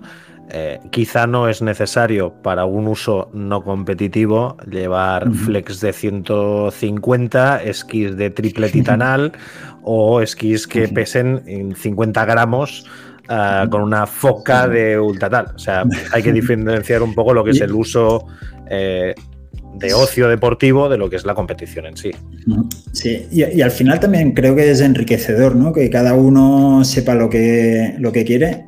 No, es enriquecedor a nivel del bolsillo de cada uno, porque tener un esquí para, para petar palas, otro esquí para hacer competición, otro esquí para no sé qué. Ah, para las marcas les va bien, para el bolsillo sobre todo, de, si, sobre, todo si estás casado, eh, que llega el punto en que estás al borde de, la quiebra económica y de la maleta en la puerta, no es... Vosotros sois, youtubers, ¿no? Eso no, no, sí, sí, sí. No, no, Aquí, no, no, da para tanto, pero bueno. que va, que va. Pasar un rato y poco más. Claro, que sí. No, pues pues en, este sentido yo creo que sí que es enriquecedor que cada uno, mientras sepa lo que quiere, ah, pues yo tengo unos esquís que son más para más de descenso, de, eso de incluso de subir con telesilla, haces una aproximación y, luego vas a buscar una, una palita así buena para, para, disfrutar un poco. Y otros pues que son más de o de competición o un poco más ligeritos por si un día quieres hacer diferentes subidas y bajadas y, pasarlo bien. al final lo que te asegura también el esquimo es poder alargar la temporada, porque parece que en el 1 de abril ya tenemos que ir a la playa y hay nieve hasta junio casi. Pero normalmente es que también somos un poco porque llega está octubre y ya todos ah, queremos esquiar, queremos esquiar y a veces no, no, hay nieve y luego a final de temporada ah, está a petar de nieve ah, por todos sitios y la gente está pensando en la playa cuando yo ha, habido algunos, algún año que he esquiado el día de San Juan, el, día, no sé cómo se llama. 24 San Juan, el 23 de abril. De junio, sí. ¿De junio? ah, San Juan, sí, sí, claro. Y estaba esquiando por la mañana y por la tarde me estaba bañando en el mar. a entre comillas, de fiesta con los petardos y, todo eso. Que, se puede alargar la, temporada. Lo que ocurre en la verbena, ya está. Dejémoslo ahí. Dejémoslo ahí. entraremos bueno, en detalles. Pues. Pues no sé, la verdad que eso, llevamos un buen rato. te, hemos liado bastante. No sé si tienes alguna A, mí, me, a mí me ha encantado y, me ha sorprendido mucho que se vaya a hacer en streaming uh, la competición. Yo la voy a ver, la verdad. eh, nunca he visto, nunca había visto una competición de, de, de freeride y me encantó. Eh, y nunca he podido ver una competición en directo de, de esquimo. Y hombre, visto lo visto, eh, no uh -huh. sé si va a ir la, el pateo. Eh, quiero ver si es pateo o puteo. Me, me quedo con eso. Habrá que ah, verlo, sí. Ahora que ah, me comentaste que, que, eres un iniciado ya al esquí de montaña. Ahora, ahora lo veremos. en alguna no, carrera. No, no, así lo, ves, lo ves en directo. Y... yo la, la, carrera, la carrera me la hice en unas mallas hace muchos años. Uh -huh. Eh, no, yo, yo, era de deporte de contacto y, y, y el esquí como ocio y, y me he liado, me he liado, me he liado. Y, y, a reivindicar, ya que hablas de mallas, a reivindicar las mallas de colores, que antes eran yo, lo más y ahora... Yo soy un gran defensor de que vuelvan los pantalones de alpino con eh, rodilleras de colores y los anoraks Nevica eh, fosforito. Eso tiene bueno, es, al final los monos de colores de esquimo pueden la ser moda, la evolución eh, de, los, de los monos también. De... No, tienes que decirlo, Edu. Es okay. el retorno de la moda de los hot doggers. Bueno, pues eso, que la moda hot dogger al final ha evolucionado en, en, las mallas de, de látex de, del esquimo. Oye, a ver, a ver cuánto tardamos en ver el primer 360 de la gente con esquimo. Ya te digo, ya te digo que en mallas en un vídeo no me vais a ver. Bueno, todo, to, todo se hay, verá. Hay censura. Ya estamos presionando si a, a, Nevas por a Pepe para si, que la próxima quedada si sea hot mallas, o sea... entre, si quieres ver mallas, entrevista al Sevilla. bueno, ya. pues Arnau, eh, muchísimas, muchísimas, gracias, gracias por a vosotros. Sé que por vosotros no soy un, un, esquiador de montaña auténtico, porque no tengo furgo y no tengo perro, no, pero, pero encantado de, de, poder participar y, y, comentar un poco. Pero seguro que, le puedes, dar, la, seguro la, que le puedes dar un repaso a más de uno sí. que dicen ser esquiadores de montaña. Muchísima suerte en estos campeonatos y, y a ver si nos vemos en estos o en lo que sean. Y, y, que si es con focas, pues ya coger un poco más de fondo, porque eh, la experiencia inicial ha sido dura. Vamos a. Ahora vamos a ello. Pues muchísimas gracias y nada, solo comentaros que estáis todos invitados a, a poder a ver y participar eh, de, de, ver esta competición que seguro que será espectacular y, y, y nada, que súper atractiva para, para todo el mundo. Perfecto. Voy a repetir la, la URL del, de la web que es esquimoboitaul.cat. Ahí tenéis, probablemente y ahí se cuelgue los directos de. Se pongan desde ahí los directos, ¿no? Para, para que la gente lo vea en streaming. Sí. Bueno, pues, eh, pues nada, muchas gracias, Arnau, por Muy venir bien. y por prestarte a, a, a, la entrevista. A vosotros. Muchísimas gracias. Vaya. De nada. Hasta luego. Hasta luego. Y bueno, Uri. Pues, eh, pues, hemos hablado mucho de esquimo hoy, hemos hablado de tal. Sí. Y había una pequeña foca puesta en el thumbnail, en la miniatura del vídeo de, bueno, del directo de hoy. Sí. ¿Qué ha pasado con las focas? Ha pasado, ha pasado, ha pasado lo, que, lo que parecía una cosa improbable a todas luces. Y es que hoy da inicio una sección que cariñosamente, y dado el físico del que os habla, tiene más sentido que nunca, empieza una sección que vamos a llamar Foca Cero. Y es que he empezado a foquear de cero. Ya está, de cero. O sea, nunca había subido. Eh, lo más que había subido era un ascensor. Uh, me fui a vivir a un sexto sin ascensor y me cambié de piso. Eh, ya está. Y, como está de moda y hay que hacerlo todo y hay que probarlo todo en esta vida, pues lo comentaba Arnau, uh, gracias a Ferrocarrils y a Decathlon, porque los dos me han ayudado a poderme iniciar en esto y vamos a intentar divulgar un poco lo que están organizando, esa apuesta por hacer accesible a través de un forfait de montaña, que como decía Arnau, pues te permite dos ascensos en remontes, hacer una bajada de calentamiento o una aproximación para luego iniciar tu excursión. Y a Decathlon, que al final eh, pues cuando te quieres iniciar en algo y no te quieres gastar mucho, uh, Decathlon siempre está ahí y todos llevamos las térmicas del Decathlon de 3 euros, es, eso nos ha salvado la vida, pues eh, mm, se han decidido a, a, ayudarme en esta pequeña aventura, así que este pasado eh, miércoles creo que fue, porque ya perdí la cuenta entre el Ride World Tour y el Freeride World Tour del otro lado, nos fuimos a Spot, que es una de las estaciones de ferrocarriles que jamás había visitado. Para los que no lo sepáis, Spot está en el Pallars.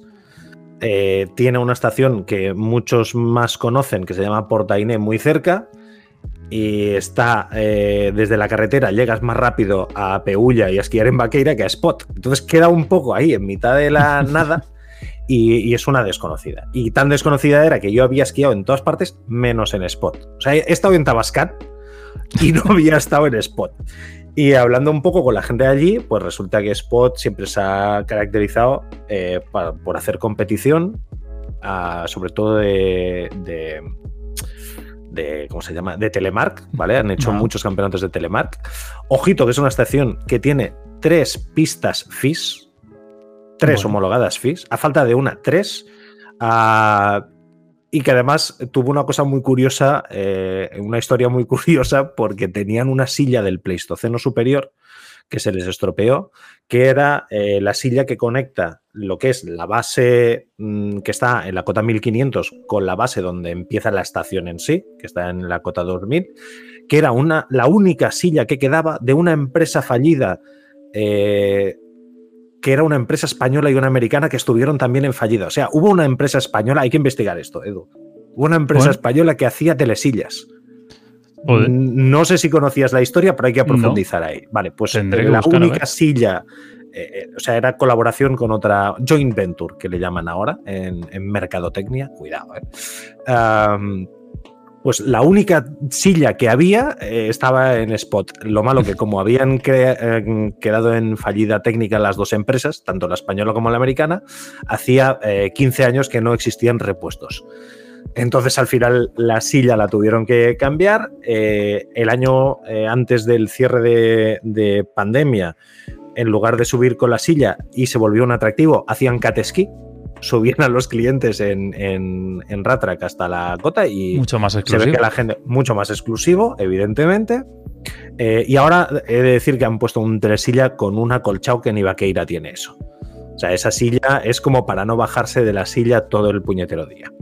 Entonces, eh, nada, me decidí a probarlo. Deciros, si tienes por ahí una página web eh, de, lo que es el turismo del forfait de la Generalitat de, Esquimo, Deciros que hay una página web donde las propias estaciones, además de tener los mapas de pistas y los mapas 3D para ver cómo son los itinerarios y demás, pues te puedes bajar los tracks para en tu reloj o en tu, yo sé, en tu móvil mismo, te vas a tu, estación, las tienen correctamente indicadas, balizadas, están señalizadas por pista e incluso si se puede eh, eh, subir o bajar por una determinada pista o no, lo cual es francamente bastante útil.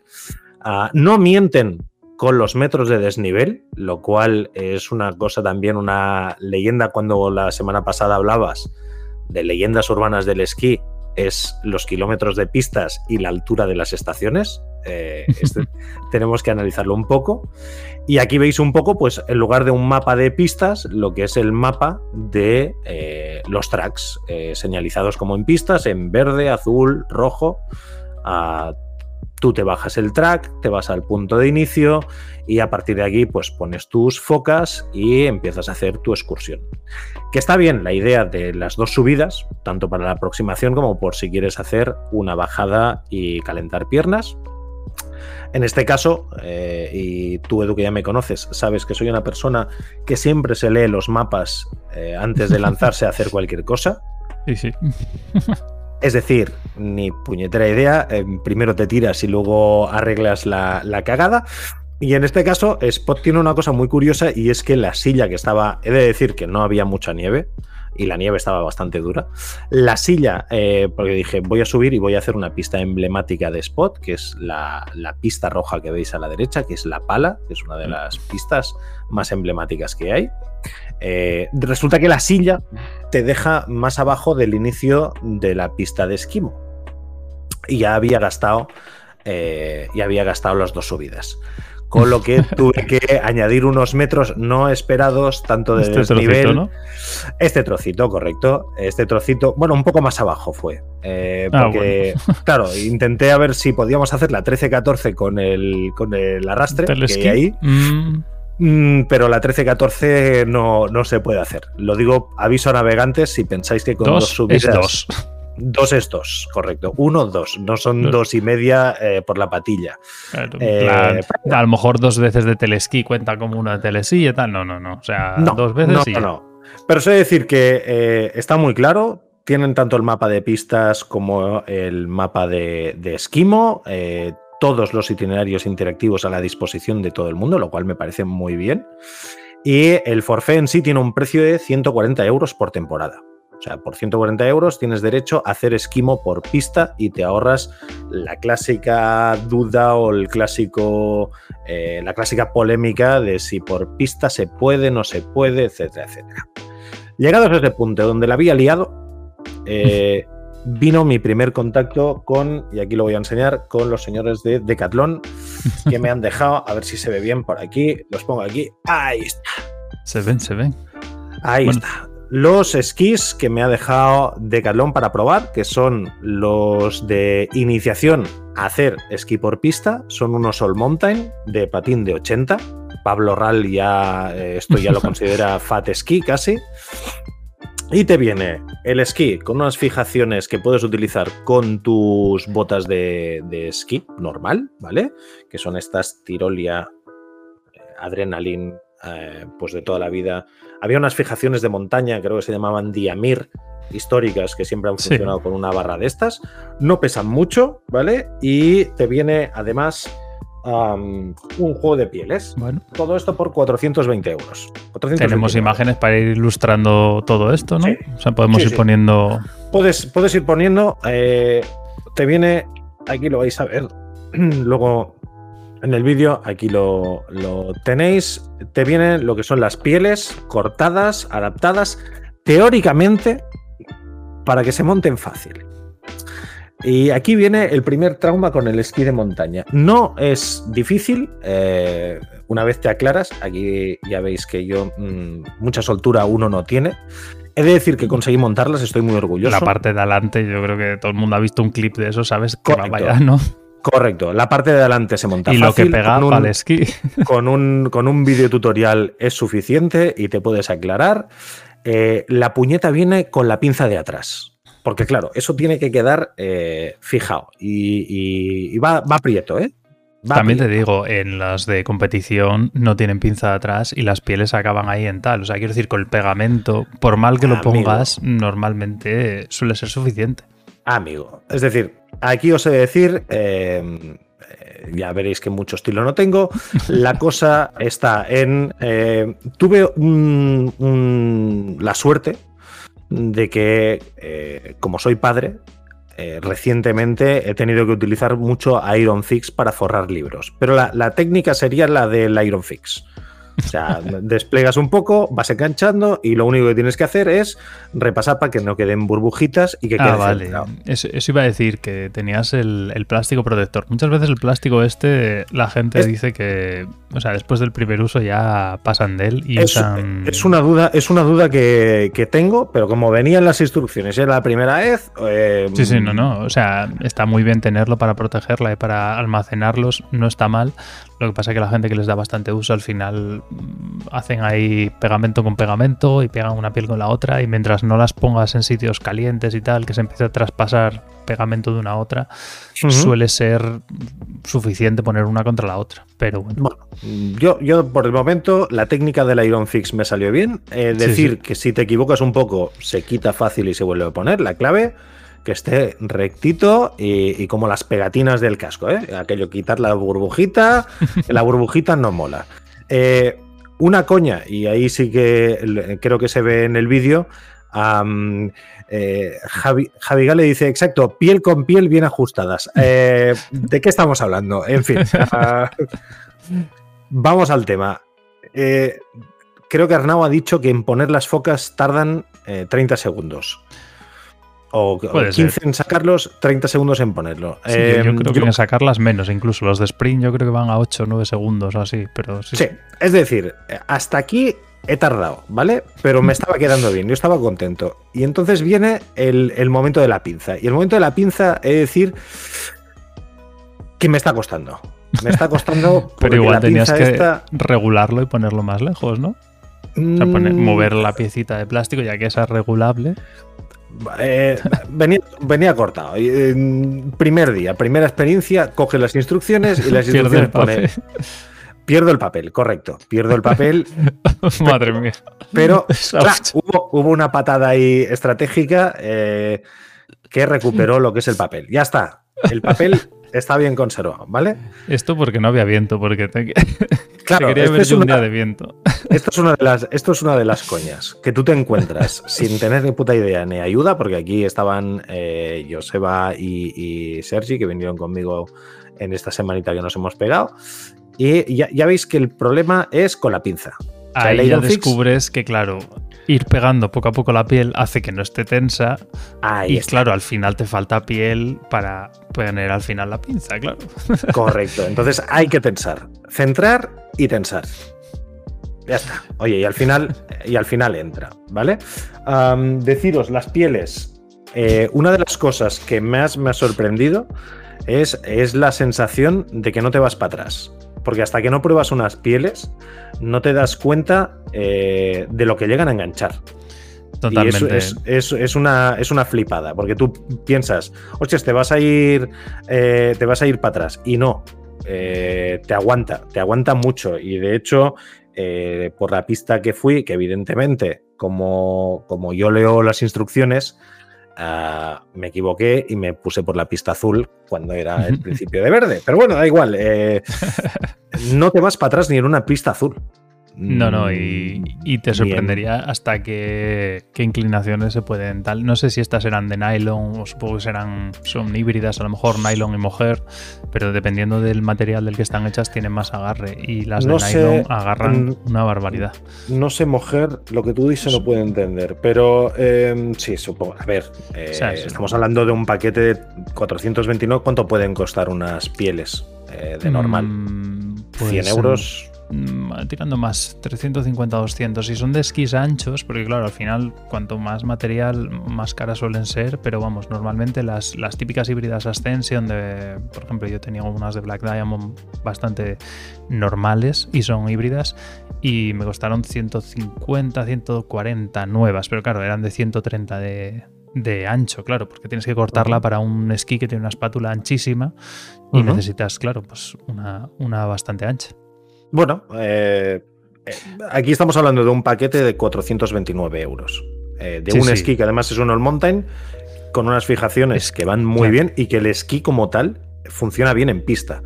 Claro. No es un esquí de esquimo al uso, sino que es un esquí de pista para foquear por pista. Esto no está pensado eh, para, para ir a hacer montaña. Está pensado para, oye, un día pues quiero esquiar y al otro quiero hacer un poco de ejercicio. Eh, que es una de las cosas buenas que le he encontrado a este tipo de esquí de iniciación con fijación que puedes eh, utilizar cualquier eh, norma de bota, cualquiera, es que muchas veces cuando vas a hacer esquí por la montaña y nos pasa a nosotros cuando vamos a hacer un poco de freeride, ir solo es una putada. Claro.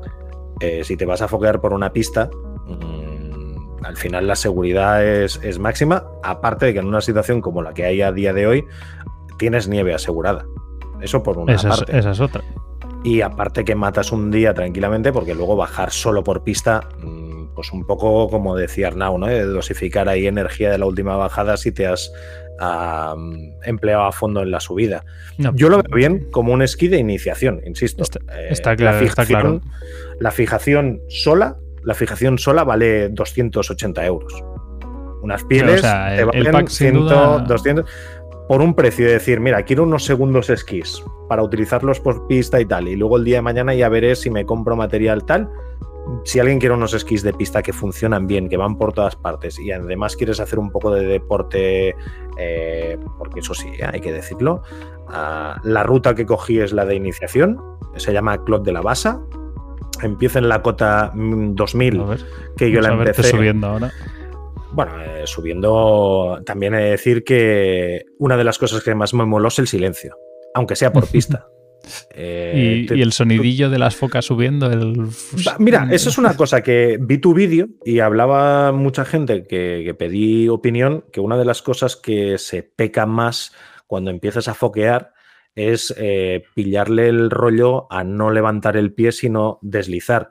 Claro, si vas por pista, al momento pillas el deslizamiento. Es mucho más fácil porque la superficie es totalmente lisa. Y ahí de decir que, que me resultó muy fácil empezar a no levantar el pie. Y el ruidillo mola. El ruidillo mola, pero sobre todo mola. Aquí lo que no me moló es que estaba a 18 grados de temperatura sudando la gota gorda. Pero, pero el que no haya ruido, el que vas a tu ritmo. Me faltó probablemente unos auriculares para aislarme totalmente, mi musiquilla, buen rollo y tira para arriba. Pero al final, sí es cierto y lo voy a reconocer, eh, la forma física de, de la persona que sale en el vídeo es lamentable. Y aún así llegué, eh, fueron en total 376 metros de desnivel, 380, calcula más o menos. 1300 te faltan para las individuales. Me faltan 1300 para las individuales. Yo soy más de sprint. A cámara lenta. A cámara lenta. No hay límite de tiempo. No, y, te marca el circuito que, se puede hacer en una hora y cuarto. Entiendo yo que es con material de esquí de montaña. Hay que pensar que yo aquí llevo una mochila que pesa un congo, eh, unas botas que pesan un congo sobre lo que pesa unas botas de esquí. para los que tengan interés, llevo unas Fisher Ranger de estas de tipo freeride que se desbloquea la caña, pero que pesan lo suyo. Y eso sí, lo mejor de todo es que cuando llegas arriba y llegas a la meta, tener colegas para celebrar que llegas después de. En lugar de una hora y cuarto, tardé dos horitas y cuarto. Bueno. Comparadas y demás, pero oye, se puede hacer. He de decir que pinché varias veces y pensaba que no llegaría. Cansa mucho. Muchísimo. Bueno, pero cansa. O sea, para mí cansa igual que subir una montaña. O sea, no, es mucho más. O sea, no requiere una. La técnica. Sí, te cansa un poco más que caminar, pero no demasiado. No, eh, al final fueron dos horas de, ejercicio, 380 desnivel, pulsaciones. Eh, aproximadamente entre 100 y 136, con lo cual a nivel cardio, eh, lo que nos decía Álvaro en su día, ah, de mantener una actividad y una vida activa, ah, pues, pues ayuda, la verdad. y luego viene la parte buena y la parte mala. La parte buena, el bocata, o la Coca-Cola. Esa parte es muy buena. Cuando llegas reventado y te relajas, eh, un buen rollismo total. Decir que de las 136 pasé a 52 pulsaciones. O sea, me relajé, lo di relax total. Y luego viene la parte mala, que es quitar las pieles. 15 segundos es lo que tardan los del campeonato. Eh, nosotros entre tres, ah, porque uno, uno me ayudaba y el otro filmaba y yo intentaba hacer el Iron Fix al revés. Ya te digo yo que lo que tú dices de, las, de la piel con play, eh, piel con piel, Sí, ah, mejor que volver a enganchar el plastiquito este. que además. sí, al final yo, lo volví, yo lo volví a poner cuando los guardaba en casa. Realmente eh, hacerlo ahí en montaña es difícil. No, no, aparte de difícil, hay una putada, sobre todo cuando las pieles están cortadas así. Y es que eh, las pieles cortadas tienen forma, pero claro, no caes hasta que no has quitado la piel. Entonces, yo iba enganchado y decía, Por un pues no, me, acaba de quedar bien la piel, ahí la, piel ahora en el plástico. Y luego llegas abajo y ves que hay una parte estrechita y una parte H. Y calla, que las he puesto al revés.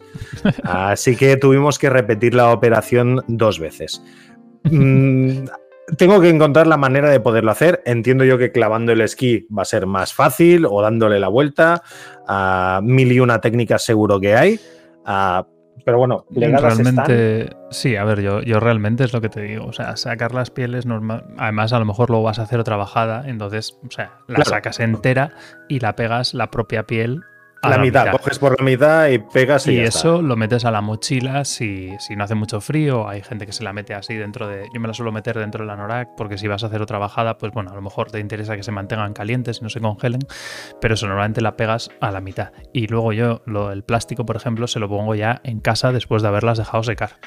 Vale, Vale, bueno, cualquier cosa que desde aquí la gente quiera dejar anotado en los comentarios después de, del programa ahora mismo sobre qué hacer y qué no hacer, qué he hecho mal, evidentemente muchísimas cosas. pero consejos, sobre todo para poner y quitar pieles ah, o técnicas que utilice la gente, yo creo que es bienvenido. Porque yo creo que ahí, ahí y esto sí que he tenido sensación, tú llevas un poco más haciendo esquimo. Yo creo que en el mundo del esquimo hay mucho cuñado todo el mundo tiene su técnica propia. Y es la mejor. A ver, sí. Sí, lo que pasa es que sí, en general no, hay un consenso. Por ejemplo, existe esa especie de, no sé cómo la llaman, de mesh, como de separador, que es una especie de redecilla de, plástico, que hay algunas pieles que te vienen con ello, por ejemplo las de Black Diamond que tengo yo tienen eso, pero la gente usa eso solo, por ejemplo, para almacenarlas. O sea, hay mucha gente que las usa a diario o casi entre semana y las mantiene pegadas una con otro. El problema de las pieles normalmente es ponerlas cerca a un sitio caliente, que eso te va a derretir el pegamento y te lo va a deteriorar, o va a hacer que si tienes una piel pegada, por ejemplo, pegamento pase de un lado al otro. Eh, eh, o sea, al final es evitar el calor, evitar el sitio húmedo para que la piel se seque, porque al final las pieles absorben agua. Y, y eso, y el plástico está bien, pero si luego lo cambias, por ejemplo, por la redecilla esta que usan de mesh para almacenarlas, no hay problema. Y, y, eso, realmente durante las bajadas, ponerla así, pegarla a la mitad y meterla para adentro, no hay mucho problema. Pero mira, preguntan ahí a Rincón eh, que cómo funcionan las pieles en nieve dura y con hielo. ¿Tú tenías alguna zona así muy muy dura o no? Nieve, nieve dura tuve porque eh, sí que durante el día hizo calor de primavera y la nieve, sobre todo la parte que le tocaba el sol, transformó. Eh, las pistas estaban pisadas y bastante duras. no se enganchó nada.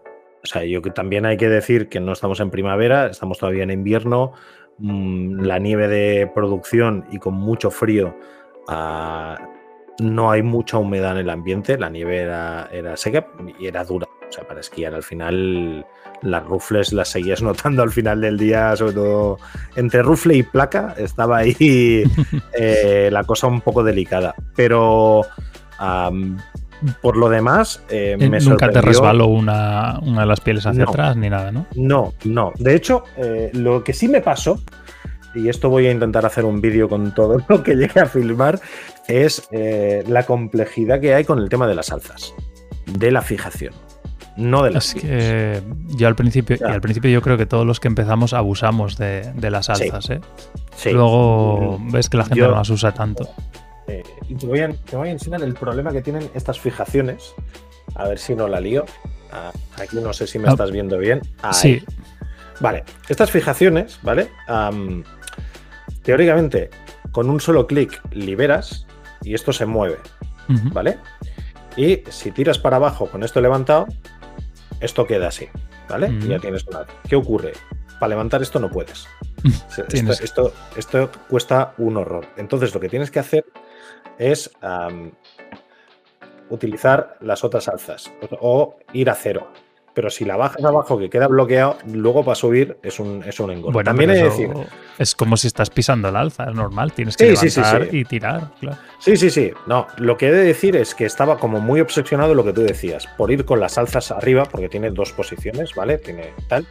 Em, en pista por las cuales fui, que fue pista azul mayormente con algún pequeño murito y demás, eh, lo que tú decías, el alza cero.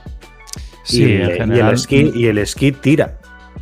Y, en algún momentito, un puntito más mm, para facilitar un poco el subir, pero respondiendo a la pregunta que, que, insiste a Rincón, o sea, la piel sí que puede resbalar. O sea, si, la, si estás por hielo, si estás por nieve muy, muy dura, la fricción cada vez es menor porque bueno, la piel al final es rugosa en un sentido y lisa, digamos por decirlo así, en otro. Entonces, si la superficie es muy muy lisa, es, hielo, no va a tener mucho agarre hacia atrás. También es verdad que muchas veces cuando notas que las pieles empiezan a resbalar un poco, empiezas a tirar más de bastones y a lo mejor puedes pasar a una zona que está un poco más dura o un poco más inclinada apoyándote un poco más en los bastones, pero luego, pues eso, eh, siempre intentando que si la pendiente es demasiada, tienes que tirar hacia otro lado, pero bueno. Y... Eh, mira, pregunta, eh, Mario Andrés, ¿cuáles son los cuidados que hay que tener a la hora de guardar pieles? Comentario mm, noob total, que te lo ponen en las instrucciones. Cuando llegas a casa, meterlas en, el plástico y dejarlas secar al aire. Eso. Las cuerdas. Que estén bien secas antes de plegarlas. Yo lo que suelo hacer es dejarlas colgadas de una puerta con, hmm. la, con el pegamento hacia, hacia afuera, obviamente, pero las dejas colgadas, por ejemplo, en una puerta que no vayas a cerrar, obviamente. Pero sí, el, clásico, el clásico puertazo del baño y te pillas ahí la pues foca, no. Pues eso, lo puedes dejar secando en un sitio que no esté directamente al calor de un radiador ni nada así. y, bueno, si es en el baño, que no sea un momento rollo después de humedad, porque lo que pasa es que las pieles absorben agua y hay que dejarlas secar. Y luego el mantenimiento del pegamento, pues es eso. A lo mejor si tienes el plástico después de que estén secas, le vuelves a colocar el plástico. O si tienes el, estas redes de plástico que se llama mesh, yo es que no, no la tengo por aquí, pero bueno, eh, la pones entre medias para que el pegamento no se pase de una piel a otra y, con eso ya la puedes almacenar. También podrás almacenarlas pegando directamente la piel, pero bueno, o sea, es, es, es básicamente el mantenimiento que necesitas. Pues em, ya te digo, eh, sí, pues de nada, porque precisamente la, la, idea que llevaba era empezar de cero totalmente. O sea, insisto, y Edu lo puede certificar, en la vida he subido para arriba. A, no ser que fuera en el telesilla. Yo lo, de, lo de cero es de cero. Pero estoy de eh, acuerdo que esa sensación cuando empiezas a dar pasos con un esquí, que es algo que has llevado miles de veces en los pies, y no te deslizas hacia atrás, sino que va solo para arriba. Me, es mm, rarísimo. Me recordó, a, y ahora surreal, un momento así surrealista, me recordó esas sensaciones de cuando haces algo raro por primera vez y no sé si alguien ha hecho eh, un bautizo de submarinismo, pero la primera vez que respiras bajo el agua también es una sensación de decir, esto no es normal, pero funciona. Esto no es lo habitual, sí. esto no es lo habitual. Una, de las cosas que a mí me... Tenía un artículo en Evasport hablando de la primera vez que foqueé y es que de repente tienes un montón de primeras veces y eso mola. Porque al final hmm. Estás esquiando más o menos, pero tienes, pues la primera vez subiendo con las focas. La primera vez que se te va a saltar una foca, si no te ha pasado ya, pues ya te pasará. Eh, o la primera vez que te caes con los de travesía, eh, nieve profunda, o la primera vez que intentas abrir huella. Una de las cosas más guay de empezar el esquimo habiendo esquiado tanto, y a mí me pasó, es que de repente tienes un montonazo de primeras veces. Sí que hace que te guste más, porque al final esquiando, pues ya no tienes, ya has cogido mi polvo de todos los tipos y de todas las maneras, y ya has bajado por pistas duras, mm, blandas, por con nieve primavera, pero claro, de repente tienes un montón de experiencias nuevas y un montón de primeras veces con unos esquís en los pies en el fondo. Y a mí hmm. por lo menos eso fue una cosa que, me encantó. Una cosa que, me ha gustado es la, sencillez. Eh, insisto, no tengo unos palos especiales. Eh, ni telescópicos ni no telescópicos. Sí es cierto que yo de normal, eh, porque me gusta salir fuera de pista, suelo tender a llevar unos, unos bastones de 130 que ya son altos para para ayudar ahí en, pendientes y, porque me siento cómodo con ellos.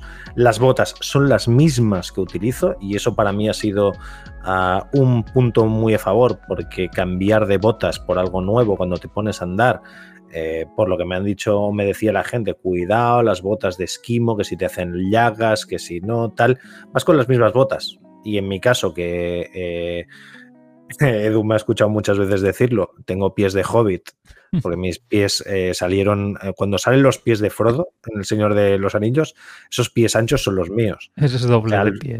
Soy doble de, pies de hobbit, correcto. Entonces, al final, yo tengo muchos problemas de pies, como tiene muchísima gente, y te haces las botas más o menos a medida, eh, con el boot fitting y demás, y cero, cero llagas, cero rozaduras, comodísimo.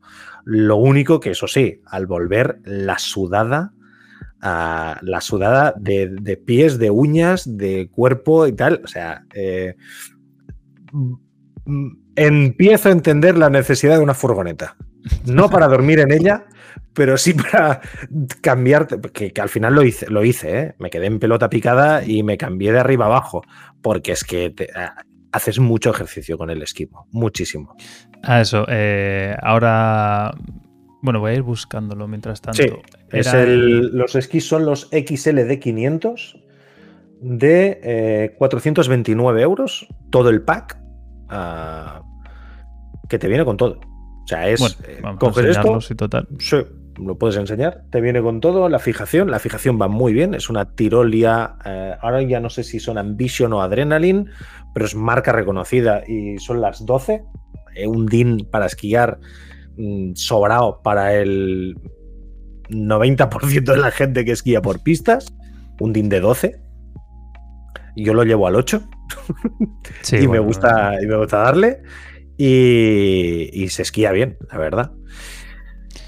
Y mira, mm, preguntan, para empezar, por ejemplo, en Madrid, alguna zona, eh, en Valdesquí tenéis, por ejemplo, Forfait de esquimo, que os cubre como si estuvierais bajando igual que, si, igual que un esquiador y podéis entrar. Este es más barato, este creo que son, no sé si son 10 euros, pero puedes estar luego todo el día por las pistas sin ningún problema. Y, es una buena opción porque estás cubierto con seguro, igual que si estuvieras esquiando. Y creo que son 10 euros el Forfait de esquimo, no sé si 8, a lo mejor si reservas con el coche, pero vamos, eh, es una opción. Hay, Valdesquí también organiza cursos de iniciación al esquimo con un profesor que, o sea, al final hace esto, pero en grupo. Y, ya te digo, en Valesquí existe el forfait de esquimo y se puede usar. Y si no, bueno, pues en zonas, por ejemplo, como el bosque en Cotos, eh, la subida hacia, Peñalara, la primera parte es un camino. Es un camino que por el verano se puede usar de. O sea, que se sube caminando y es una zona muy, muy sencilla y sin necesidad de llegar hasta Peñalara ni subir más arriba, es como subir por una pista forestal, por una inclinación muy muy sencilla y para empezar a coger y para tener esas sensaciones y empezar a moverte, poner las focas y hacer un descensico así pequeño, eh, también es muy buena opción. Cotos y subir hacia la zona de Peñalara. Otra opción es en Cotos ir hacia la zona de Valdesquí. Algunos de los vídeos que tengo yo de esquimo he puesto varias veces en mapilla y también es muy sencillo porque es una ruta que se hace en verano y, está, tiene hasta carteles y es un bosquecillo súper fácil, estás al lado de la carretera, estás al lado del parking y no hay que hacer pues eso, subir montañas grandes. Yo la primera vez que hice esquimo, pues también debieron ser, no sé, 150 metros de desnivel y fui ahí alrededor de Valdesquí, por la zona de Valdesquí. No estaba abierto ese día, pero oh, vamos. 150 tú la primera vez yo 380, cuidado, ¿eh? Yo, bueno, pero yo coincidía que había nieve polvo y se me ocurrió probar abrir huella y cosas de estas que luego ya me, di cuenta que, ostras, lo que cansa. Una cosa que también la gente lo puede preguntar, porque muchas veces lo que comentaba Arnau de, la genialidad de este tipo de forfés es que muchas veces lo que cansa es empezar desde la base de la estación y cuando quieres hacer la excursión y disfrutarla que es detrás de la estación de esquí, ah, llegas ya fundido. en Francia, por ejemplo, en estaciones del Pirineo es muy típico también que hay un forfé de, de rando que te permita hacer esa primera aproximación o incluso una hora de uso de, remontes y luego ya te haces tu excursión y estás, oye, una hora de hora y media de esquí. Y a partir de aquí planificamos la salida, ascensión y ala, dos horas de excursión o tres horas y te pasas un día por, muy poco y al final esquías. Y te lo pasas bien en la nieve. Y, la verdad que yo creo que, es eh, una muy buena opción, sobre todo para los que quieran empezar que las estaciones se pongan las pilas también un poco a nivel de, formar, de dar a conocer un poco el cómo actuar en pistas y, y, hacer lo que hice yo, que más o menos pues ir por el lateral de la pista, no pararte en un cambio de rasante, tener un poco de conocimiento. luego esquiando esta semana hemos encontrado de todo. Pero bueno, de alpino es- y no alpino. Y es para matar a la mitad. Pero mm, para, para matar. eh, Yo tengo la sensación de que alguien que viene del alpino y que viene de haber estado en estación más, sí que tiene más conciencia a lo mejor de dónde tiene que ponerse, dónde tiene que, Mm, igual sí. que pararse, no atravesar pistas, no a ponerte a hacer zetas por el medio de, de una pista y estas cosas. Yo creo que alguien precisamente que viene de, de haber esquiado siempre hacia abajo, por decirlo así, es menos probable que cometa todas estas atrocidades, entre comillas. Pero bueno. Hay, hay- hay de todo, hay de todo ¿eh? en el mundo, pero, pero bueno, eh, esta semana ya te digo que tuvimos, tuve un enganchón con un par de grupos eh, francófonos por pistas, pero bueno, oye, am, algún día entenderán que no se puede parar en medio de la pista y en un cambio rasante.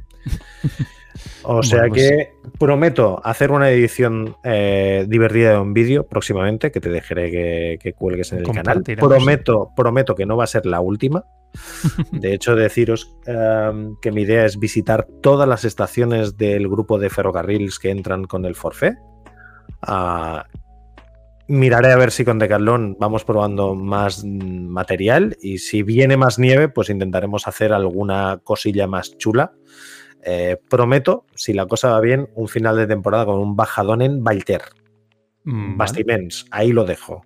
bien. 2.850 de altura y esquimo y freeride, con un forfait que te permite subir a hacer una, una aproximación.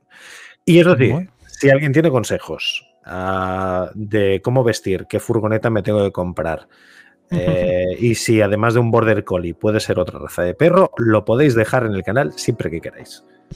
Vale, pues ahí, ahí lo dejamos con que aceptamos consejos sobre la travesía. Yo tampoco es que sea un experto ni nada, he hecho esquimo cuatro días contados. Y, y Con la verdad es perro. que es un mundo. Perro, perro chulo en tu caso, ¿eh? Sí, sí, ostras, el, el día ese que hicimos con, con Sammy por, por Asturias fue tremendo. Ese día me encantó. Pero bueno, lo dicho, dejamos aquí el programa. Muchas gracias a los que habéis estado en directo. Muchas gracias a los que estáis escuchándolo en podcast. Esperamos que os hayamos amenizado el viaje en coche a la nieve. Y, nada más, nos vemos en el próximo programa, que probablemente sea la semana que viene, el día 10. Y, y nada, pues a ver si nos viene nieve a todos y podemos disfrutar un poco y esquiar, ¿no? Oye, y si no, y si no, pueden coger un avión e irse a los Alpes, pero contigo no, que ya está el cupo lleno. Más o menos. Tenemos el viaje prácticamente lleno. Aunque bueno, a lo mejor se puede abrir dos plazas extra, pero vamos, eso ya lo comentaré por redes. Así que nada más. Un saludo y nos vemos en el próximo programa. Hasta luego. Hasta luego.